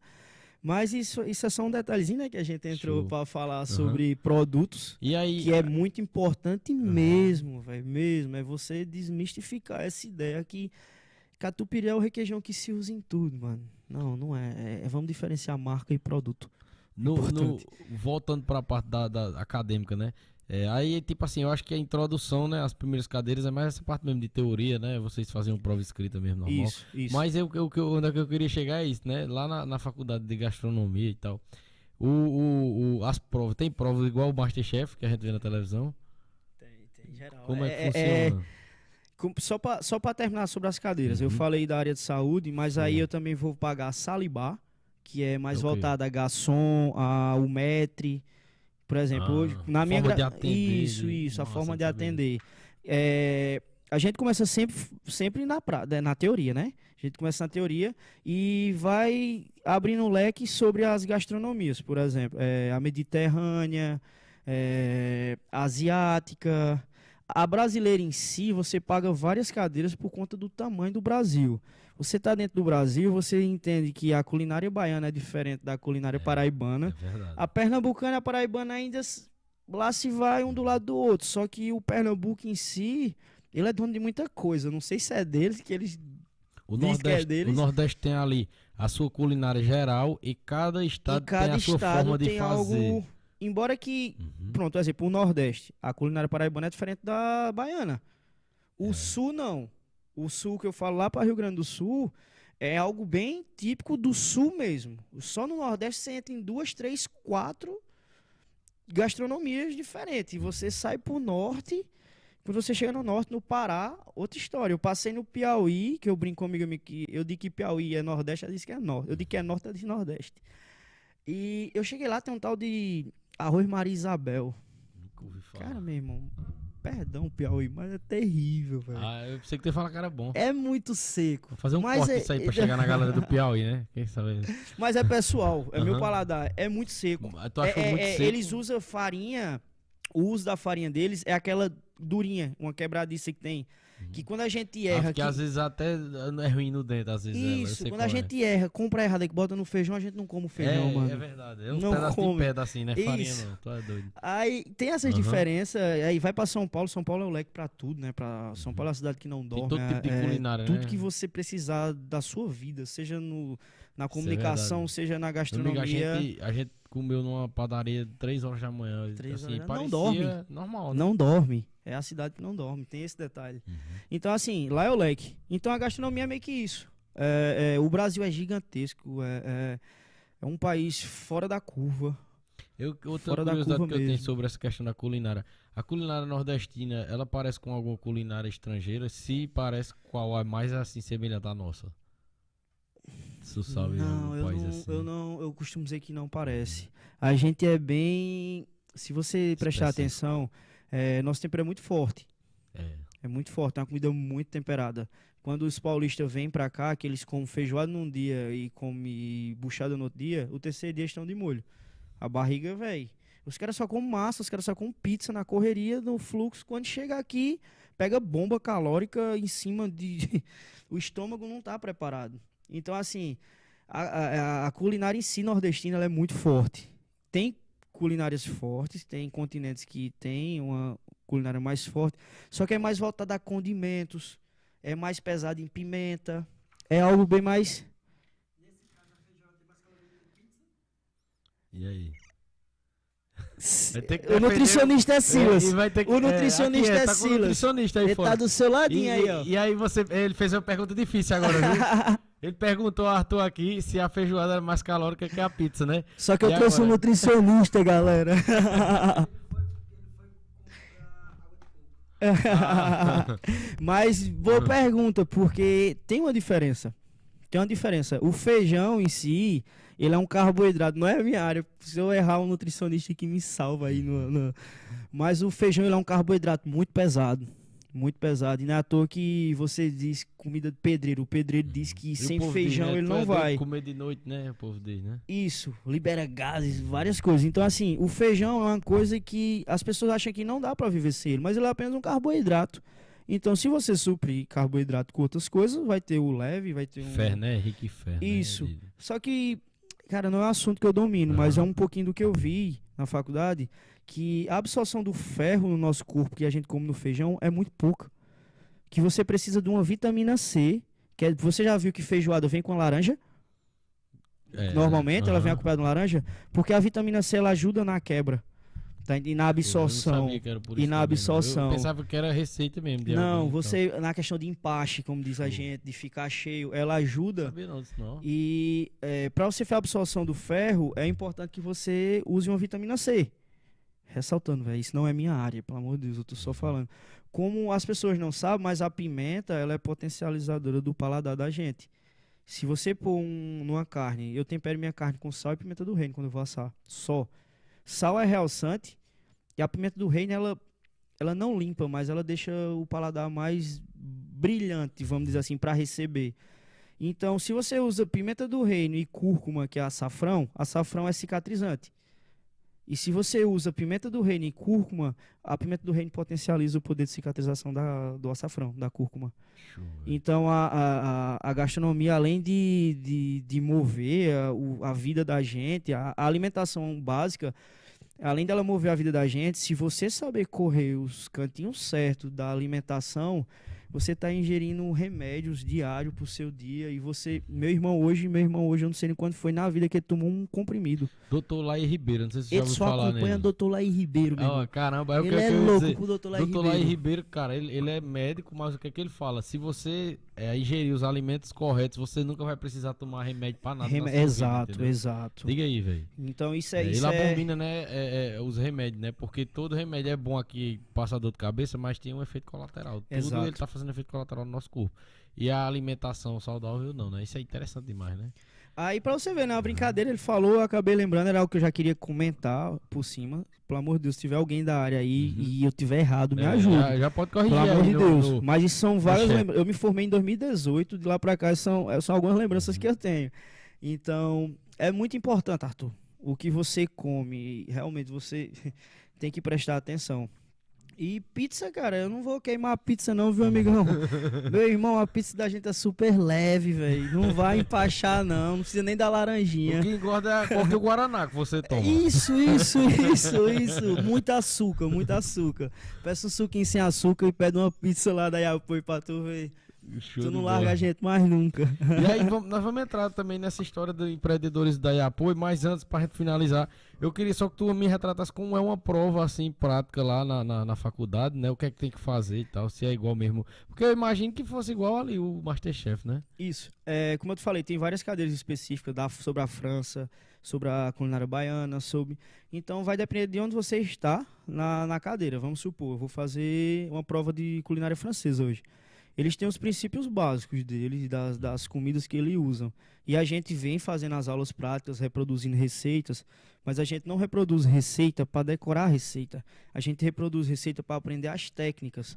Porque dentro da, da, da nossa. Quando a gente recebe a receita, que eu esqueci o nome agora na apostilazinha lá, é, vai estar especificando todas as técnicas de cortes. De, tem uma coisa chamada deglaçagem, por exemplo. é, tem algumas técnicas Tem que é sobre, termos, ti- né? Assim, é, sobre tirar a gordura. Adicionar a gordura em cima, é, se você vai usar um fundo, como produzir um fundo. Por exemplo, existe fundo claro, fundo médio e fundo escuro. Ah, mas o que é isso? É o fundo de peixe, que é o claro, o fundo que é o, é, é o claro, o fundo médio, que é o de frango, e o de carne, que é o escuro. Então você usa partes de cartilagem, ossos, dentro de um caldeirão cozinhado por várias horas. Por várias horas. Isso, é, eu vou voltar rapidão no miojo só para explicar isso. Uhum. Isso que eu tô lhe dizendo é o caldo de quinó. O caldo, que eu não queria nem usar a marca assim Uhum. como a gente tá falando, que quinó é a marca. Mas isso é os caldos. Então eu uso ossos de boi, deixo cozinhando por um tempão, coo. Você produz um caldo, O caldo. natural, né, velho? Então, Deve ser bem que- mais O que é que eu saboroso, vou né? fazer através disso? Eu vou Uhum. encher sacos e congelar. Quando eu quiser fazer um risoto de carne, eu tenho meu fundo lá, que chama fundo. É o tempero. Ele aquele é o sabor da carne. Ei, Tá sendo extraído do show, osso, Aham. que é onde tem mais sabor. Porque, por exemplo, um, um prato até que é aqui, que é tipo desse tipo, é aquele, às vezes o pessoal faz a carne cozinhada e pega só o molho e bota no macarrão no branco. macarrão Que branco. fica uma delícia, é muito bom. E, e pra você ver, aí o que você falou do miojo naquela Uhum. hora, é, o problema do miojo, é, do, do macarrão instantâneo, ele não tá no, no, no macarrão que você tá comendo, ele tá naquele saquinho, mano. Sódio absurdo. A que quantidade de sódio né? que tem ali é equivalente a um dia da sua vida, assim, não de morte, mas um dia que gosto, você né? ingerir. Você comeu um daquilo ali, você comeu sal por 24 horas. Um. Tem, tem, tem, Tem gente que todo vive de mundo, até miojo, quem morou de- de só, é quem tem também isso, né? Uma época de comer muito essas besteiras, Sim, claro, é muito Hoje eu gostoso, velho. É bom. Eu é eu já bom. me preocupo, eu não como direto. Mas não. através da informação hoje a Aham. gente consegue dizer assim, cara, é bom. Eu comia muito. Ah, hoje eu tô com saudade de comer um macarrão instantâneo. Então eu vou lá é, e como um macarrão jeito, é. instantâneo. Hoje eu tiro o saquinho, Uhum. sei lá, refogo, faço tipo um macarrão comum, jogo molho de tomate e como. E às vezes de madrugada eu só quero comer o danado do lá e eu vou É e pra é, três minutos. promete é e- isso também, é a rapidez, né? A praticidade. Então é, é meio que isso, voltando pra prova. Uhum. Então quando eu chego na hora da prova, eu, o meu professor vai me instruir mais a usar as técnicas que eu aprendi do que as próprias receitas. Mas eu fiz misturas nessa receita que eu posso usar na prova tranquilo. Ele vai me dar um norte. Cara, o alimento chave é esse aqui. Pronto, uma prova que eu peguei foi pimentão vermelho. Ele me entregou, ele entregou um pimentão vermelho e disse, ó, vocês devem reproduzir uma entrada, um prato principal e uma sobremesa. E Só, com que, não, Ah, só que no prato principal você tem que usar pimentão vermelho. Só que aí não adianta eu chegar na prova e, mano, e fazer um. Sei lá, temperar alguma coisa com pimentão vermelho. Pegar, não- fazer um macarrão É, é, pimentão não é, não é isso Tem o intuito. ter O um- intuito é errar, tu. Aham. O intuito é você inovar e se você errar. Fazer dele um alimento essencial naquele prato. Isso, isso. E- É aí que tá. é, eu acho que um, um- um- a, a profissão mesmo, cara, do, do, do, do, do gras- gastrônomo, do gastrólogo. ga- gastrólogo, é, a- é essa parte de é, você fazer da comida uma arte. Ah, né? mano, não, é, isso, não é só. isso. Entendeu? Porque qual é a arte que tem de você fazer um miojo, né, cara? Não tem, né? Agora, se você Sim. fazer uma comida bem trabalhada, bem Fazer a, cara, pra Aham. fazer um macarrão, Arthur. combinar é, ingredientes. Arthur, pra fazer um macarrão é um ovo e 100 gramas de trigo. A massa. Tu só precisa rolar, cortar, Caramba. deixar secar um pouquinho e botar pra cozinhar. Tu tem macarrão, mano. Então, assim, o legal da, da cozinha é o que você dá pra fazer. Você, não pegar o pronto.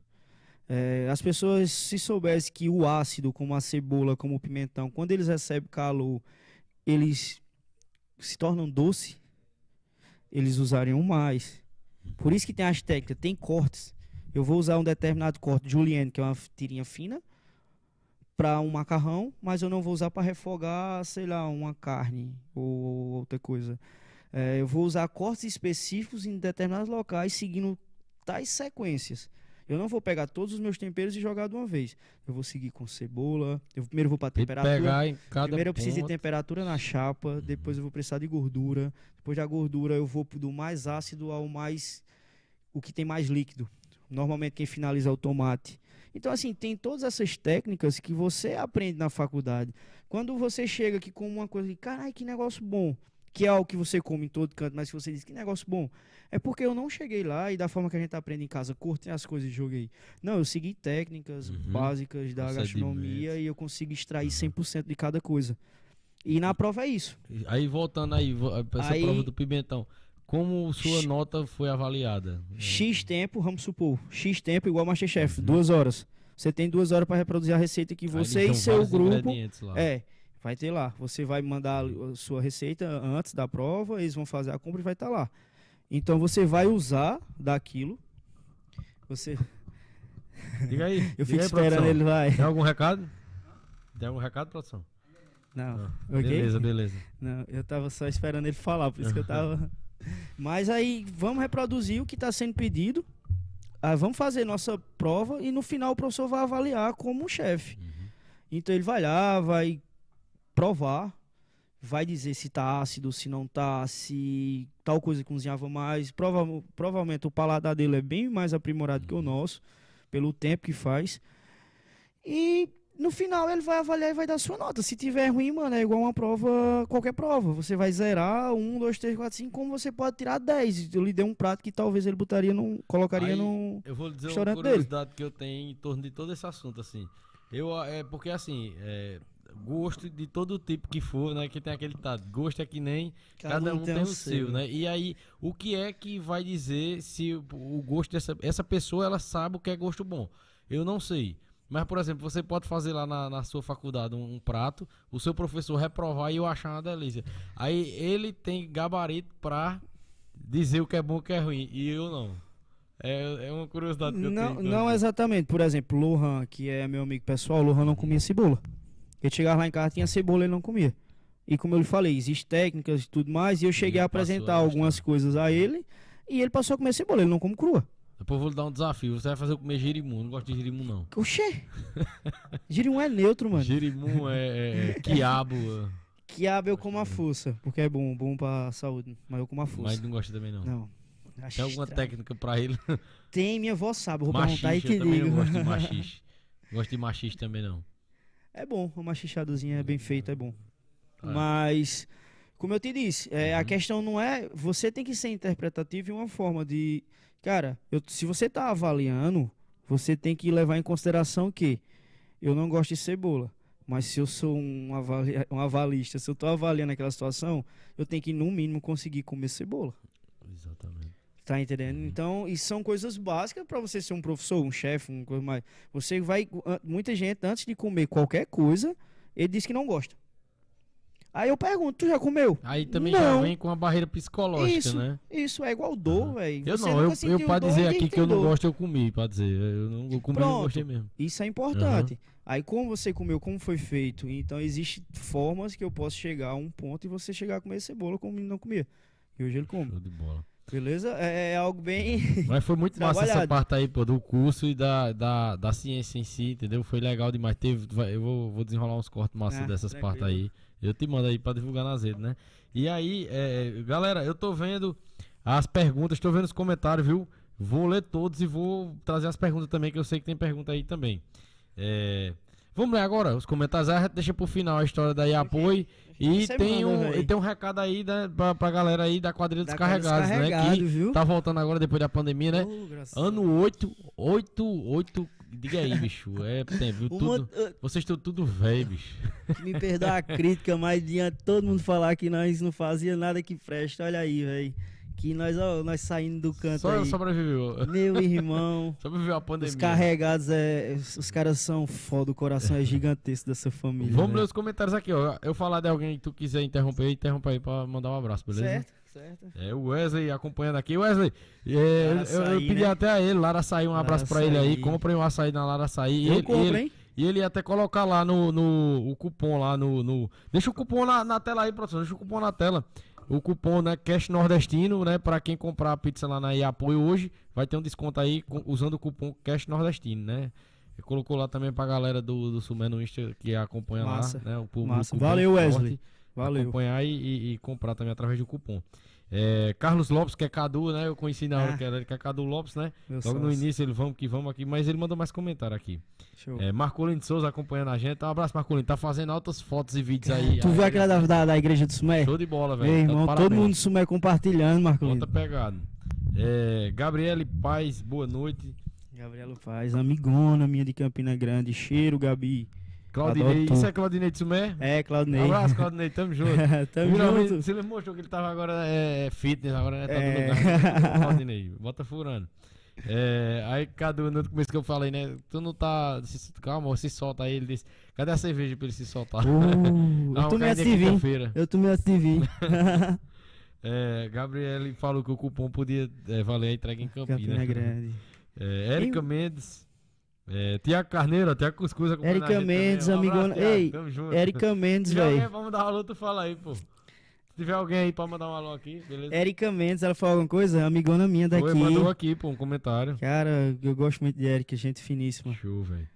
É, Pétalas da Lua, mandei um comentário aqui também. Aí tu me interrompe se quiser, beleza? Cara, é porque eu não. Eu vou, Vanessa posso Araújo, pode acompanhar entrar, também? oxe, eu já deixo aqui aberto justamente. Tem que ter a interação, entendeu? Mas é porque. Essa, é, essa é a mágica do ao vivo, tem que ter a interação. Espera aí, espera aí, eu vou chegar aí agora. É, aqui quem tá participando sou eu, ele e vocês aí que estão acompanhando a gente, beleza? Todo mundo Porque participa. tu, tu tá passando aí, tipo, essa pétala, eu Uhum. não tô ligado. Pétalas da Lua mandou um, um comentário aqui também, né? As palminhas. Vanessa Araújo, parabéns, querido. Tudo de bom, eu sucesso sempre. Carneiro, Gabriel. É. É Divânia? Não, minha mãe mandou cu- feliz aniversário pra mim aqui. Eu também te amo, é. É, Manda mensagem aí, eu ainda tem o que hoje? Tem um bolinho e aí, diga aí. Eduardo É. Monteiro, velho. Eduardo Dudu, Monteiro. né? Dudu, Tamo ô Cício, tamo junto, pai. Um pivô aí que eu já. Cara, um dos melhores da história ganhei o de título Sumé. do Dudu, eu já ganhei já. Já? Já? Sub-17. Botaram só pro café com leite lá, mas ganhei a medalha. Dudu destruiu. Dudu é um fenômeno, mano, joga muito. É, é, Arthur, você mesmo aqui comentou, né? É porque Tamo junto. É alguém que tá no teu canal. é Cadu, mano. Ah, é, Lucas Nascimento, um abraço, Lucas. Tamo junto, meu irmão. O É, Tiago Carneiro, sou fã desses dois Arthur. Sucesso, rapaz. Tamo junto, Tiago. Gilberto Romano, meu grande amigo lá de Salvador, da SDP TV. Lembrando, Arthur, que o podcast nordestino. Oh, Dessa da. Tá imaginando que ia ter um negocinho assim mesmo. Muitas. Ah, tem que vir, né, pra cá, né? Dá por aqui.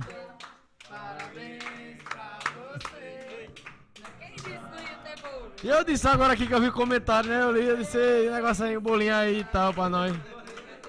Joga, já botar aí na mesa já. Show de bola, muito obrigado. Minha mãe, é pessoal, aqui, veio trazer o bolo aqui com as minhas irmãs aqui. Quiser aparecer. Boa noite. Eu e vocês, querem aparecer? Aí, ó, vem a Alicela.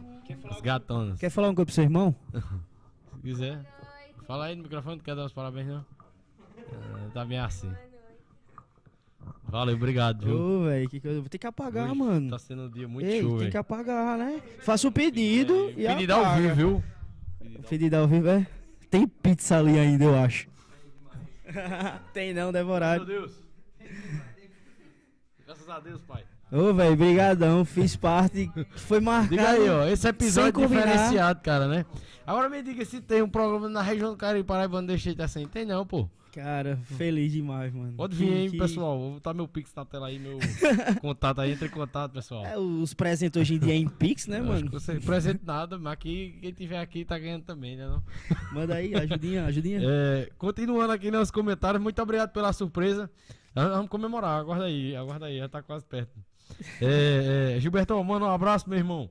É, obrigado também, né? É, é, é, falar né, da SDP TV, o podcast nordestino está sendo transmitido toda semana na SDP TV, Arthur, que é de Salvador, do amigo Gilberto Romano. A gente está sendo transmitido na terça e na quinta, das 3 da tarde às 5 da tarde, e no sábado às 11 da noite, após o programa Som de Papo, que é um programa dele que é um sucesso lá na região, né? Inclusive, através da- da- do podcast nordestino na SDP TV, né, eu não sei se vocês viram aí nas minhas redes sociais, né? Vários parabéns aí de famosos, em né? geral. Pessoas que Galera conheceram o trabalho e tal, né? Que viram aí Ramon do Cavaleiros, Adam Andrade, que eu tive a oportunidade de ter aqui como convidada, entre outras pessoas, né? De Salvador mesmo teve gente com força, entendeu? Eu Vou tá Ela tá na aí. Limão agora, né? Tá na Limão com tá ela? na Limão. Ela Massa. quando veio aqui ano passado, ela já tava na Limão já Show, também. Show. Ela deu show aqui, cara. Ela é, ela é show de bola. Legal É, demais. mano. Gilberto, um abraço, meu amigo. Muito obrigado, viu? William Oliveira William, também irmãzinha, acompanhando né? aqui, mandou uns, uns palminhas. Wesley Lucas, show. Cristina, acho que é tua mãe, ó. Meu filho contando nossa história de vida. É, manhã mesmo. Cheiro, manhã, te amo. É, é, o. Leandro falou aqui, ó. Ele fazia gestão de estoque, Arthurzinho. E isso guiou muito ele. Acho que foi sobre teu pai, né? Cadê, cadê, cadê, cadê? cadê? É, Isso. é mais lá pra baixo. Vivendo o fim, mandou boa noite, galera. Real Burger logo, logo vai estar aí. Oxente, tá convidado. Rafael, Felipe. né? Real. Felipe. Não, não. Não, Real Burg. É Felipe. Real Burg é lá Felipe. Rafa. Mala Burg que é Rafa. Felipe estudava comigo, pô, lá Felipe desculpa Calu. aí pelo equívoco, Felipe. Felipe eu tô morando mais aí, aí eu tô desatualizado. Felipe, Calu, um grande amigo meu, gente boa demais, Felipe. Tá, o, o espaço tá aberto, viu? Vamos conhecer sua Show. história de Tem empreendedorismo também. história, mano. Que é fera, velho. Tem. cara Já batalhador, morou aqui em velho. Monteiro já. Show, meu. Viu? É, faça contato comigo aí que a gente desenrola. É, Iago Silva, mais uma vez aqui, meu con- convidado número um, Iago. Número um, né? Muito obrigado por estar aqui hoje de novo. Iago aqui foi, ele é um marco pra esse podcast aqui. Se não fosse ele, nada teria acontecido, né? Porque ele aceitou um negócio no escuro, né? Convidei ele, o que é que esse doido tá fazendo? Mas eu vou. E aí, né, começou aí, né? Graças a Deus. Muito obrigado, Iago, mais uma vez por estar nos acompanhando aqui. Eu acompanhei Colocou- todinho, velho. História O de incrível, Iago, colocou geral. Muito massa. E a- Ó. até a ideia de nômade, viu? Eu também penso em levar isso pra minha vida futuramente. Jax Queira, a gente tem, né? É, Jax, né? Tá morando em João Pessoa. Rapaz. Jax, até hoje é Jax tirando onda aqui, ó. Pergunta quanto Arthur qual o passo da Radaway. Aí é só mandar ele se olhar no espelho, pô, é rapidinho. Radal, se assusta. É, Wesley fala, muito bom podcast de hoje. Já deixei meu like, já compartilhei com os amigos. Muito Show, obrigado, Wesley. galera. Façam o mesmo aí, façam com o Wesley, Ajuda, ajuda, ajuda. Gabriel Paz, Arthur, meu amor, já disse milhões de vezes, inclusive em bilhete, né? Tu inspira muito, tua história é incrível, tu não se fala. Ixi. É Gabi, é de Nossa. Campina. Gente finíssima, velho. Um amor de pessoa. Obrigado, bola. É, Muito obrigado mesmo. Cadu aqui, tamo junto. João Silva, meu amigo lá do Cangaceiros do Mato de João Pessoa. A gente fez uma live esses dias no Instagram também, mandando comentário aqui. Tamo junto, meu irmão. É nóis. É. Beck Vilar, É tô aqui, ó. Heineken. É Heineken. Antes de vir, rolou uma Heinekenzinha devagarzinho, né? É, eu acho que Cadu foi na hora que tava falando dos ingredientes Esquece. aí, coentro, né? Esquece Ponto aí. Seco falou, alguns ingredientes e pratos considerados típicos do Nordeste, como o cuscuz e o azeite de dendê, são heranças africanas. Isso, isso, Show, isso, velho. isso. É, eu não, também não tenho muita propriedade para falar disso, mas com a vinda do- do- dos africanos para cá, né, teve a questão dos escravos e até a própria feijoada em si, ela foi criada através de um prato para dar aos escravos, tipo, você é orelha de porco, São fosse rejeitos, restos. Caramba. E daí foi criada a feijoada através da alimentação dos escravos. E hoje, pra você ver, né? é Tombada é um prato patrimônio histórico da Bahia. E, meu irmão, acho que todo mundo na vida tem que comer feijoada, porque. É uma delícia. E, É e tem muito bom. gente que. Tem, ó, isso é bom falar isso também, porque muita gente fala que. Porque o carioca gosta muito da feijoada e do feijão preto, né? Fala que é de lá, né? Inclusive, eles não. Se eu não me engano, eles usam feijão branco na feijoada deles. Tem essa diferença Eu ainda. já fui do- num do- lugar que, que era restaurante é, feijoada. Quando eu olhei o feijão branco, eu disse, não, isso não é feijoada, né? É, pensei, né? Foi em São Paulo ou foi no Rio? Eu não, não lembro lá. Porque tem uma Rio foi, não, diferençazinha, Mas ou foi em São Paulo foi em outro local. Tem uma diferençazinha de cheguei São Paulo e. Rio, onde eles diferenciam o feijão. Uhum. Mas é, eu acho que a da Bahia não.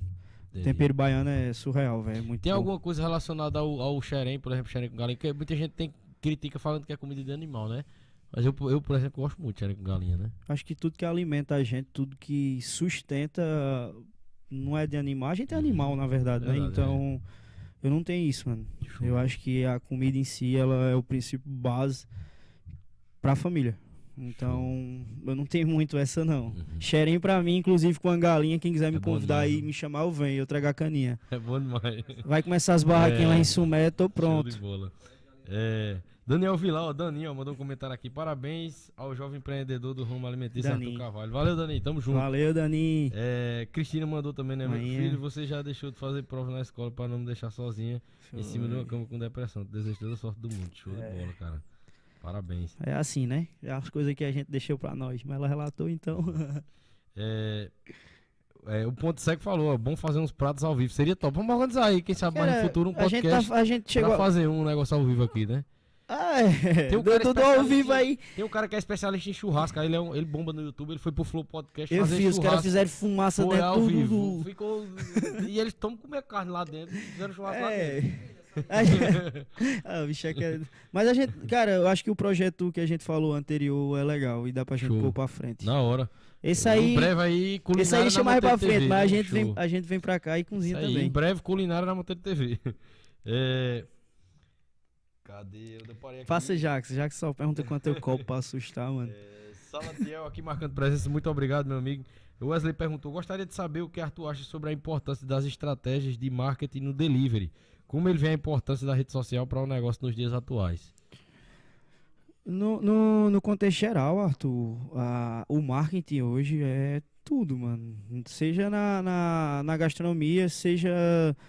Toda área. Cara, no podcast aqui, na comunicação, no Uhum. que é que seja, eu acho que quem não se adequa ao novo, que o novo é a tecnologia, o marketing digital, eu acho que vai ficar para trás. Inclusive, eu comento isso muito com meu pai, porque na empresa Gel Salgás a gente tem um pouco dessa deficiência. A gente usa o WhatsApp, tem o delivery, mas eu Porque sinto falta da divulgação. época, né, que não era ainda, né? Isso. Só que agora é. né? Isso, e você sabe que, de certa forma, os princípios do meu pai é diferente do meu, e para Uhum. mim implantar algo é mais devagar e. Não que ele não faça, mas a- aos poucos vai acontecendo, mas é uma coisa que eu pego muito no pé dele. Tem que é pra ter ele mesmo investir essa- mais. Aham. Mas, Wesley, é, quem, não, quem não entra pra dentro fica pra trás, velho. Você pode ter certeza disso. Você de pode ter certeza, pra qualquer ramo. É, Michele Ponciano, Arthur, feliz por te ouvir. A mulher de Jax. Show. É, Muito obrigado, Michele. Cheiro. Jéssica de Gleice, sucesso, Arthur. É, Alice Vilar, meu primo, mandou os parabéns aqui. parabéns, Moreno. Isso aí. Tamo junto, meu primo. Vi que você mandou, mandou no WhatsApp. Vou responder, vou responder todo mundo. Né? Falta responder um monte de gente. Mas muito obrigado mesmo. Mais uma vez a todo mundo que tirou um pouco do seu tempo pra me parabenizar hoje. Muito obrigado mesmo, cara. Tô muito feliz e muito realizado. Entendeu? Esse momento aqui também é de muita felicidade. Isso aqui é salada. O Wesley disse: manda uma fatia, viu, Arthur? Manda na hora, velho. Manda na hora. Não chega não, o Silas tá no carro. Ele comeu duas pizzas aqui e ficou dizendo que queria comer mais. Não tem condição não, homem desse não. É, Salá, mano, o bicho lá do Liverpool.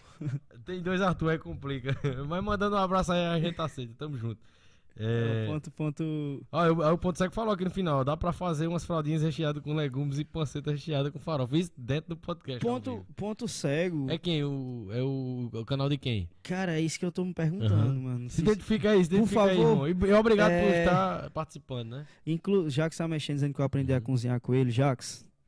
Mano, dá pra nós trabalhar. vamos trabalhar junto, não vamos disputar nada, não. Cidade, cara, Ele hoje, mora, destacou ele hoje mora em bastante, João. Pessoa e trabalha com confeitaria e lá. É, fora os- o, serviço à parte, ele trabalha Aham. vendendo bolo. Parabéns, Jax. Sucesso pra você, É, cara. cozinha também de mão Show. cheia. Deixa eu te falar, mano, eu queria ressaltar uma coisa. Tem um cara aqui é, em Monteiro chamado Rênio. Eu não Uhum. sei o nome do, do, do empreendimento dele, mas ele faz um- uns, uns sanduíches com carne defumada. Ele conversava muito comigo em Sumé. Uhum. Ele mesmo defuma a carne dele. Ele...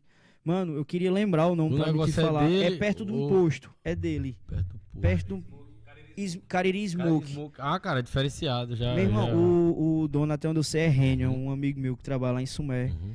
Cara, é tudo artesanal, mano. Ele vai Eu já lá, vi, ele já, faz o é bacon massa. dele, ele defuma, ele defuma as carnes, ele prepara. Surreal. Reino, um abraço. Eu não sei se você tá vendo, mas não podia deixar passar, não, porque eu te devo até hoje uma visita, mano. Show. Se não viu no ao vivo, manda pra ele que ele vê depois. Vai ficar Com aí, pessoal, no. YouTube. Quem não viu ao vivo é só assistir depois. Vai ficar disponível aí pra posteridade, entendeu? Ponto cego é Mael. Ah, pô, um abraço, Mael. Tamo junto. Abraço, É. Mael. É, Igor Santos também entrou aqui agora, da Ronda. Um abraço, meu irmão. Tamo junto. É, e aí, Arthur, pra gente né, finalizar, como foi a história da, da Iapoi Pizza, né? Não faz muito tempo, né? Eu sei. E como foi o início, como foi o planejamento e como é que tá agora e quais os planos pro futuro. Cara, como eu te falei, é... Cadu foi um cara que chegou na minha vida pra me dar vários nortes pela experiência de onde ele vem e tudo mais. É um cara de semblante, sei lá, ele é diferenciado. E quando a gente, sempre que ele ia na minha lanchonete, que viu fazer uma crepioca, que viu tirar alguma coisa e ele estava satisfeito em comer, ele sempre me questionava porque aquilo não estava em outro lugar, porque aquilo não era apresentado de outra forma. Ele estava me dando vários nortes sobre aquilo. E diante disso, a gente chegou a um consenso que a gente. A comida preferida da gente é pizza. Não sei se a galera se ligou, mas eu tenho uma pizzazinha, uns- umas brincadeirinhas no braço. É, A gente, ele disse: um dia eu quero trabalhar contigo. E a gente pensou em sanduíche, em sanduíche na churrasqueira. Todo mundo a gente pensou, mano, em trabalhar. E chegou a um ponto que ele precisou ir embora pro sul, você sabe. É, quando ele voltou, ele voltou para João Pessoa. Isso, acho que acredito, isso era em 17, 18, por aí, 19, a gente sentou para conversar. Ele disse: Eu quero trabalhar contigo. Eu digo, mano, eu quero trabalhar contigo. Agora, como é que a gente faz? Vamos criar alguma Isso, coisa. né? e até então não era apoio. Mas e aí, a gente vai trabalhar com o quê? Então ele disse, ó, eu vejo uma deficiência em tal área e a gente precisa, talvez, possa entrar nessa área. O que é que tu acha? Eu disse que é a pizza, eu disse que era uma área que eu tinha um certo domínio, mas eu poderia me aprimorar, mas que seria legal a gente conversar e ver do que se tratava. Então, quando a gente tinha uma reuniãozinha, a gente comia uma pizza, a gente sempre conversava e nada... Já comendo e falava, né? Isso. É, ó, isso podia ser melhor. Isso, né? claro, velho. Isso é estudo de mercado. Show, Se você vai entrar no mercado e você só entra, não sabe quem são seus concorrentes, não tem ideia de produto, do que seja, quanto tempo vai demorar e tudo mais, você tá entrando a cega. Então, de certa forma, a gente fez um estudo de mercado. Eu, por ser também de Sumé, já comprava todos. Uhum. Eu como, ó, mano, eu gosto de comida. Então, tipo, eu nunca comprei só na concorrência um. Eu comprei nas cinco, seis, o que tivesse, eu comprei. Eu gosto de fazer isso também. Eu Tá peço ligado? muito comida pro delivery, né? Eu digo, hoje eu vou pedir isso aqui que eu nunca pedi pra ver como é, né? Pronto, E aí e, você vai avaliando. E daí a gente começou a fazer avaliações e nunca saía do papel tal. Aí a gente chegou a ter um terceiro sócio, uma terceira pessoa. É, ele, um cara excepcional, gente finíssima, foi do caralho pra nós, super gente fina. Nosso amigo pessoal ainda, independente de hoje ele tá ou não na sociedade. E ele foi um norte pra nós. Se hoje a gente tá fluindo, embora ele tenha saído, se a gente tá fluindo hoje engatinhando, ó, pequenos passos, a gente deve muito a ele também, que ele fez um esforço, um esforço gigantesco. E a gente começou a fazer reuniões, ou por chamada de vídeo ou presencial. Mas a gente começou. Então, esse, esse tempo da primeira conversa entre eu e Cadu, adicionar a terceira pessoa e chegar a começar a produzir pizza, isso levou em torno de dois anos. Isso veio acontecer agora em 2021, em 2022. S- é, tinha tudo para começar em 2021. É, 2021 foi um ano bem fora da curva para mim, é uma coisa que ainda não não consigo, nem estou bem para falar abertamente. Eu passei algumas situações, cheguei a passar em torno de cinco meses, assim. Cara, eu acordava cinco horas. Aconteceu algumas coisas, E isso me abalou muito, porque eu já tive projeto para mim para Portugal e por conta da pandemia eu não fui, várias coisas acontecendo e tal. É, apareceu uma história na minha vida e me abalou muito, velho. Muito. Eu passei uns cinco meses, eu levantava 5 horas da manhã, só conseguia sair da cama meio-dia, porque eu tinha que ir na minha lanchonete liberar os funcionários para comer. Uhum. E duas horas quando eles voltavam, eu voltava para casa e me deitava. E eu não conversava com meu pai, eu não conversava com minha mãe, então eu moro só também. E tava com esse é... problema, mas já, já tava dando gás na pizzaria. Tem que tocar Sim, já os é, projetos. É, um dos principais pontos do outro só sair foi a falta de atitude e até minha, cara. É um uhum. peso meu que eu tenho. Hoje eu trato bem, que a coisa tá fluindo. Eu pedi pra ele não sair, ele quis sair, uhum. ok. Mas eu disse pra ele que ia fazer. Uhum. E ele disse, não, mas pra mim já deu. Eu digo, então ok. É... E foi, o ano passado foi eu vacilei muito, mano. Mas não é que eu vacilei porque eu não queria fazer. É porque eu não tinha força, sei lá. E chegou um dia que eu disse, cara. Faltava aquela atitude, né? Dar o é, passo, E né? a única coisa que eu fazia quando essa história aconteceu na minha vida, a única coisa que eu fazia era dormir, mano. Eu só sentia vontade de dormir. Eu não uhum. tinha força. Eu entrei em um. Acredito que o início de uma depressão. Uhum. E eu cheguei a um ponto de dizer assim, cara, eu tenho que fazer uma coisa na minha vida, eu tenho que sair dessa cama. E que só eu vou tirar eu dessa cama. Eu não vou tomar remédio, no final. Eu durmo pra caralho, velho. Eu não preciso. Então eu fui, tomei algumas atitudes, fiz uma reunião com meus dois funcionários, um não gostou, pediu para sair, o outro me chamou para um acordo, demiti. Então eu fiquei sozinho. E a partir do momento que eu estava sozinho, a lanchonete não fechava, só tinha conta para pagar. Então eu tinha que estar tá lá. Aí eu comecei a buscar meus amigos. Amigos que eu falo, colega, que queria uma oportunidade, sei lá, um moleque de 17 anos que quer trabalhar. Mano, quer, tra quer fazer um bico para mim? Ó, oh, mano, vem trabalhar tal dia, eu pago X para tu. E a gente eu comecei me reinventar dentro do meu próprio comércio e ver minhas contas voltar a ser paga e as coisas engatinhar e tudo mais. E chegou ao ponto que quando virou janeiro, que a gente já tinha perdido o sócio, de cara, eu vou fazer.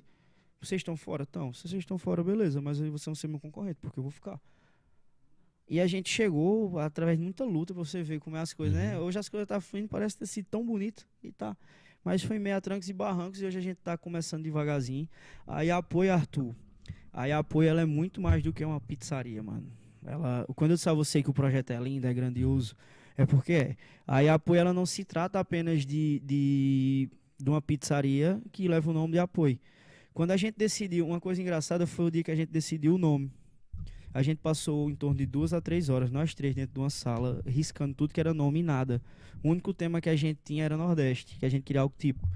E nada, nada, nada. No final, quando a gente desistiu para começar em outro dia, Cadu disse: Ó, oh, mano, meus patrões da empresa que trabalha falam muito em apoio. E apoio, e apoio. O que é isso? Aí eu fui explicar para ele que é algo legal, é uma confirmação. E ele disse apoio, apoio pizza. E apoio, bora? E apoio, bora comer uma pizza? É. E apoio. E nessa brincadeira de trocadilho ficou e apoio pizza. Show. Aí Uhum. Ele, aí a gente decidiu, pronto, tá decidido, o nome é esse. Aí vamos bolar todas as estruturas, como vai funcionar e tal. E foi. E nos testes, mano, o que eu posso dizer é que foi muito tempo queimando massa. Eu não fiz uma pizza que eu peguei a receita. Como uhum. eu lhe uhum. disse, eu estudei, eu aprendi um pouco de química. Eu sei o Errou que eu, bastante para chegar no ponto. Eu sei né? o que eu preciso transformar para criar uma massa. Uhum. E eu criei, mano. O que eu digo a você da minha massa é que eu criei. E, tipo, ela tá Show. tá embasada no que eu quero ela tá da forma que eu quero. Quando alguém vem falar que o produto é caro, eu não gosto disso, mano. Não, não, eu não fico chateado, mas não é caro. Pode ser mais caro que os outros. Ele é o valor que ele Mas tem ele é o valor uhum. real do meu é sentimento. É até aquela história que a gente falou do catupiry, né? Do cara, preço do produto, da matéria-prima, né? Fora o produto, ele é, tá sendo... Cara, tá sendo minha vida que tá sendo colocada dentro daquilo para transformar na melhor coisa do mundo. Show. Então tem um valor mais do que real, sentimental. E Cadu chegou em mim e disse que Apoio Pizza não era só pizza. Ele disse para mim que Apoio Pizza é uma marca. E ela pode vir a ser camisa um dia, ela pode vir a ser um boneco, ela uhum. pode vir a ser. Aí Apoio. Cara, então. Então, e Apoio Pizza é só o início de um, acredito, de uma grande jornada que acredito Deus, Deus é bom, velho. Ele é bom o tempo todo, ele não falha, não. Show de bola, velho. Então é isso, mano. Muito você saber a história e, aí, velho. E a Apoio Pizza veio uhum. disso, a gente tá com três meses aí, devagarzinho, vendendo, fidelizando. Uhum. Graças a Deus quem compra volta, também tem a opção de ir nos outros e tudo mais. Mas é isso. É um projeto grandioso, lindo, que um dia espero as pessoas ver, sei lá, uma camisa. Espero que as pessoas passem na rua. Hoje as pessoas me cumprimentam. Eu, e aí, beleza, Oscar? E apoio. Então, assim, Ah. tá virando mais do que Massa, uma marca de pizzaria. Já tá virando, uma, já tá voltando dentro da cidade também algo de confirmação, que é Uhum. uma gíria nordestina, que é um intuito. Massa. Então, é isso. O, o, e apoio. É, apoio, e apoio, eu queria até mandar um abraço aqui ó, pra quem chegou depois. Ítalo Dias, eu até falei dele pra tu, pô. Ítalo. Aí é engraçado as coisas. Eu vi. Ítalo, eu vi Ítalo uma época em Sumé, né? É, ele é Ítalo, de mano. Campina, né? E É. eu vi ele uma época em Sumé. E eu conheci, assim, ele mesmo de fato um dia desse, porque ele comprou o cachorro, que é irmão do meu cachorro, né? E ele de Pode Campina crer, Grande, eu aqui de Monteiro, né? E aí a gente começou a trocar ideias sobre essa questão da criação, né? Da raça e tal. E né, foi se conhecendo. Aí ele viu, né, que tu ia participar. Disse, "Oxe, eu gosto demais de Arthur e tal. Ítalo é Entrou aqui agora aqui na. Aqui, na- ó. Pergunta se tem entrega pra Campina. E logo logo. Ô, véi. Segura aí, Logo, segura um logo. pouquinho, tem paciência. Eu já Filial chamei tu pra ir em Grande. Sumé, né? Chega em Sumé, pô. Ítalo, abraço, viu? Prazerzaço. Tempão sem te ver, mano. Show de bola. E agora, né, pra finalizar, vamos mandar, mandar aí pra galera as informações da quadrilha descarregada, né? Vem cá, Silas. vem cá, vem cá. O ícone da quadrilha Pega um banquinho, descarregada. Pega um banquinho, vai te sentar do lado dele aqui. Vem o cá pra o perto de mim, você perto de Vamos mim, cara, eu me sinto um herói. Tu sabe que eu e Silas estamos treinando junto, né? Cuidado aí, cuidado aí. Um super, Calma. hiper projeto. Aí, olha aí. Tira o microfone aí que vocês revezam o microfone. Pode tirar ele daí do negócio aí. Ah, não, é só falar baixo aí. Ei, é, aí. Show de bola. Vamos lá. É, depois da pandemia, né, bicho? Dois, quase três anos, né? Aí, sem ter a quadrilha descarregada, né? Vai ter agora o ano 8, né? Depois teve sete anos seguidos, aí teve esse intervalo todinho, teve o ano 8, né? É, muita gente achou que não ia ter e tal. E vai Pois ter, é, né? Com e- certeza. E já era pra ser o, o décimo ano, né? E 10 é igual o camisa 10, né? Tem que ser sempre o melhor. E a gente tá aí pra fazer a melhor quadrilha. Ele não ria, não, ele tá falando sério.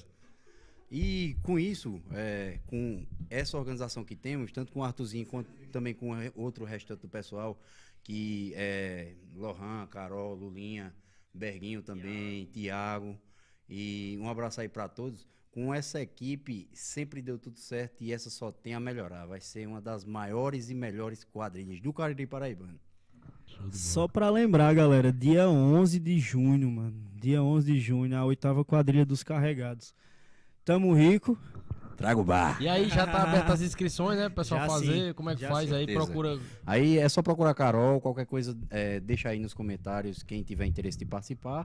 E a gente vai estar entrando em contato diretamente com vocês já para. Ou manda direct no É, Instagram, manda né? direto no Instagram. WhatsApp, em qualquer canto que você vê nós aí no mundo, você pode jogar bonito. E a inscrição Aí- tá como? Isso, aí a inscrição tá 14 reais, 2 quilos de alimento e o restante é só carregar lá na hora. Porque. E esse ano tá o diferente, né? aguardo tá- Também vai não, ter é, um exatamente. evento, né? E tudo mais. Conta os detalhes, pô. isso, aí vai Esse ter o vídeo evento vai jogar também. na rede social lá do, né, do Instagram lá. Isso, show de bola. Também vai ter o evento no próximo dia. Também teremos o casamento lá. E já temos 17 casais que querem casar. E vamos casar lá todo mundo. Vai vamos ser botar lá casamento comunitário, Pois né? é, exatamente. casamento comunitário perde feito. Sim, Rogério, Lima, né? um Grande da safoneiro farra, Rogério Lima. Um, um dia após a quadrilha. E mais uma vez também eh, queria parabenizar tu pelo aniversário dele. Valeu, um grande cara. E sorte da gente também que temos ele na organização. Porque senão a quadrilha não iria pra frente. Valeu, meu irmão. E eh, tem que confirmar, vai ter a live da quadrilha ou não? Como é que vai ser aí? Vai ter? É, justamente sobre isso. Galera, quem quiser patrocinar a gente, a Isso. gente tá precisando. Se quiser falar claro. quem já patrocinou É, também, fica a gente vontade. tem alguns patrocinadores, que é Oristácio Júnior. Eu não tô. Ô, Lohan, consegue pra mim o nome dos patrocinadores, da, no caso das empresas, porque eu só sei o nome das pessoas. Mas, é, como eu tava dizendo, Arthur, ó, e Apoio Pizza, que é com a gente, né? Jael Salgados também com a gente. Monteiro Monteiro TV, TV, show Arthur, muito obrigado. Centro Odontológico Leal, que é de Oristácio Júnior. O Boteco Rafael. Lembra que dia 12 tem Rogério Lima aí, viu? Prepara que a cana comer comigo. Kenzer, né? Que é a Aline, Aline Tanieri. Show. Isso, produtos de cabelo. Tiago Artes, Tiago Pintor. Por enquanto são esses os patrocinadores. Quem quiser patrocinar a gente.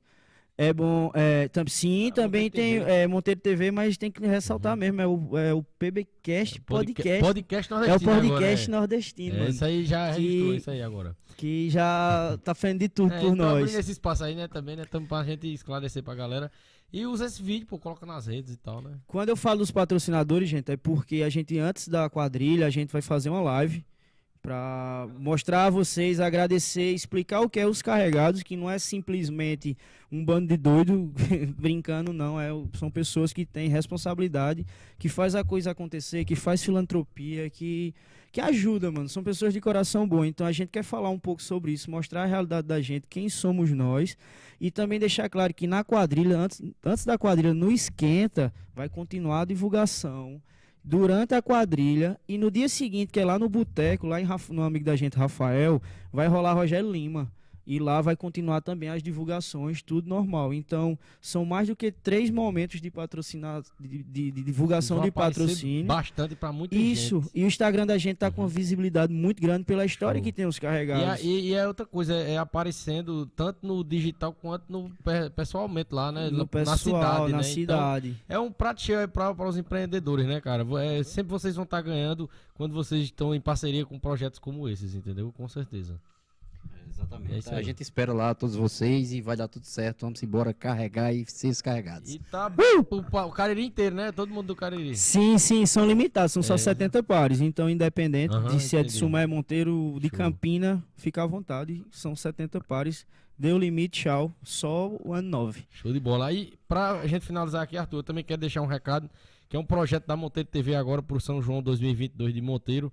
Se você quer ter sua divulgação, seja ela qual for, empresa, comércio, o que for, no São João de Monteiro, é, no- a gente vai estar com uma programação praticamente 24 horas por dia, cobrindo tudo do São João. Todos os detalhes do São João de Monteiro a gente vai estar cobrindo. E vamos também fazer algumas coberturas externas em cidades vizinhas, né? No- no- nos dias principais das festas, para estar trazendo as novidades para vocês. E a sua empresa, o seu comércio, o seu negócio pode estar junto da gente, entendeu? A Monteiro TV, na- no conjunto das suas redes sociais, tem atingido aí semanalmente 30 mil pessoas, Arthur, os conteúdos, entendeu? mano. Só no dia da, da live que a gente fez, que foi da divulgação da programação de São João do Monteiro, a- a- foi 4 mil visualizações no geral e botou 200 pessoas simultaneamente. Ou seja, é uma vitrine muito grande e muito forte para as empresas. Então, Vamos fica aí, patrocinar. entendeu? É, para que vocês sejam parceiros, que sejam parceiros, né? Que vocês vão estar mostrando a empresa de vocês para muita gente, vão estar vendendo mais, vão estar lucrando mais, entendeu? E vão estar num projeto aí muito legal. Então, fica aí, a gente vai estar divulgando aí até o início de junho. As vagas também são limitadas, entendeu? E já na primeira semana de junho a gente vai, já vai ter formado todos os parceiros para o São João. E Então lem- é um recado também pra galera aí. E lembrando, né. Arthur? Quem quiser patrocinar o podcast, Com certeza, fica à vontade fica à aí, vontade. entendeu? É uma coisa boto- que precisa. Você vai aparecer de toda forma aqui. Precisa- sua marca vai E é aparecer. muito importante para continuar existindo a ajuda de todos. Show de bola, mano. Beleza? Valeu, muito obrigado. Oxe. É, Ítalo Design falou no final que quer ir nesse podcast.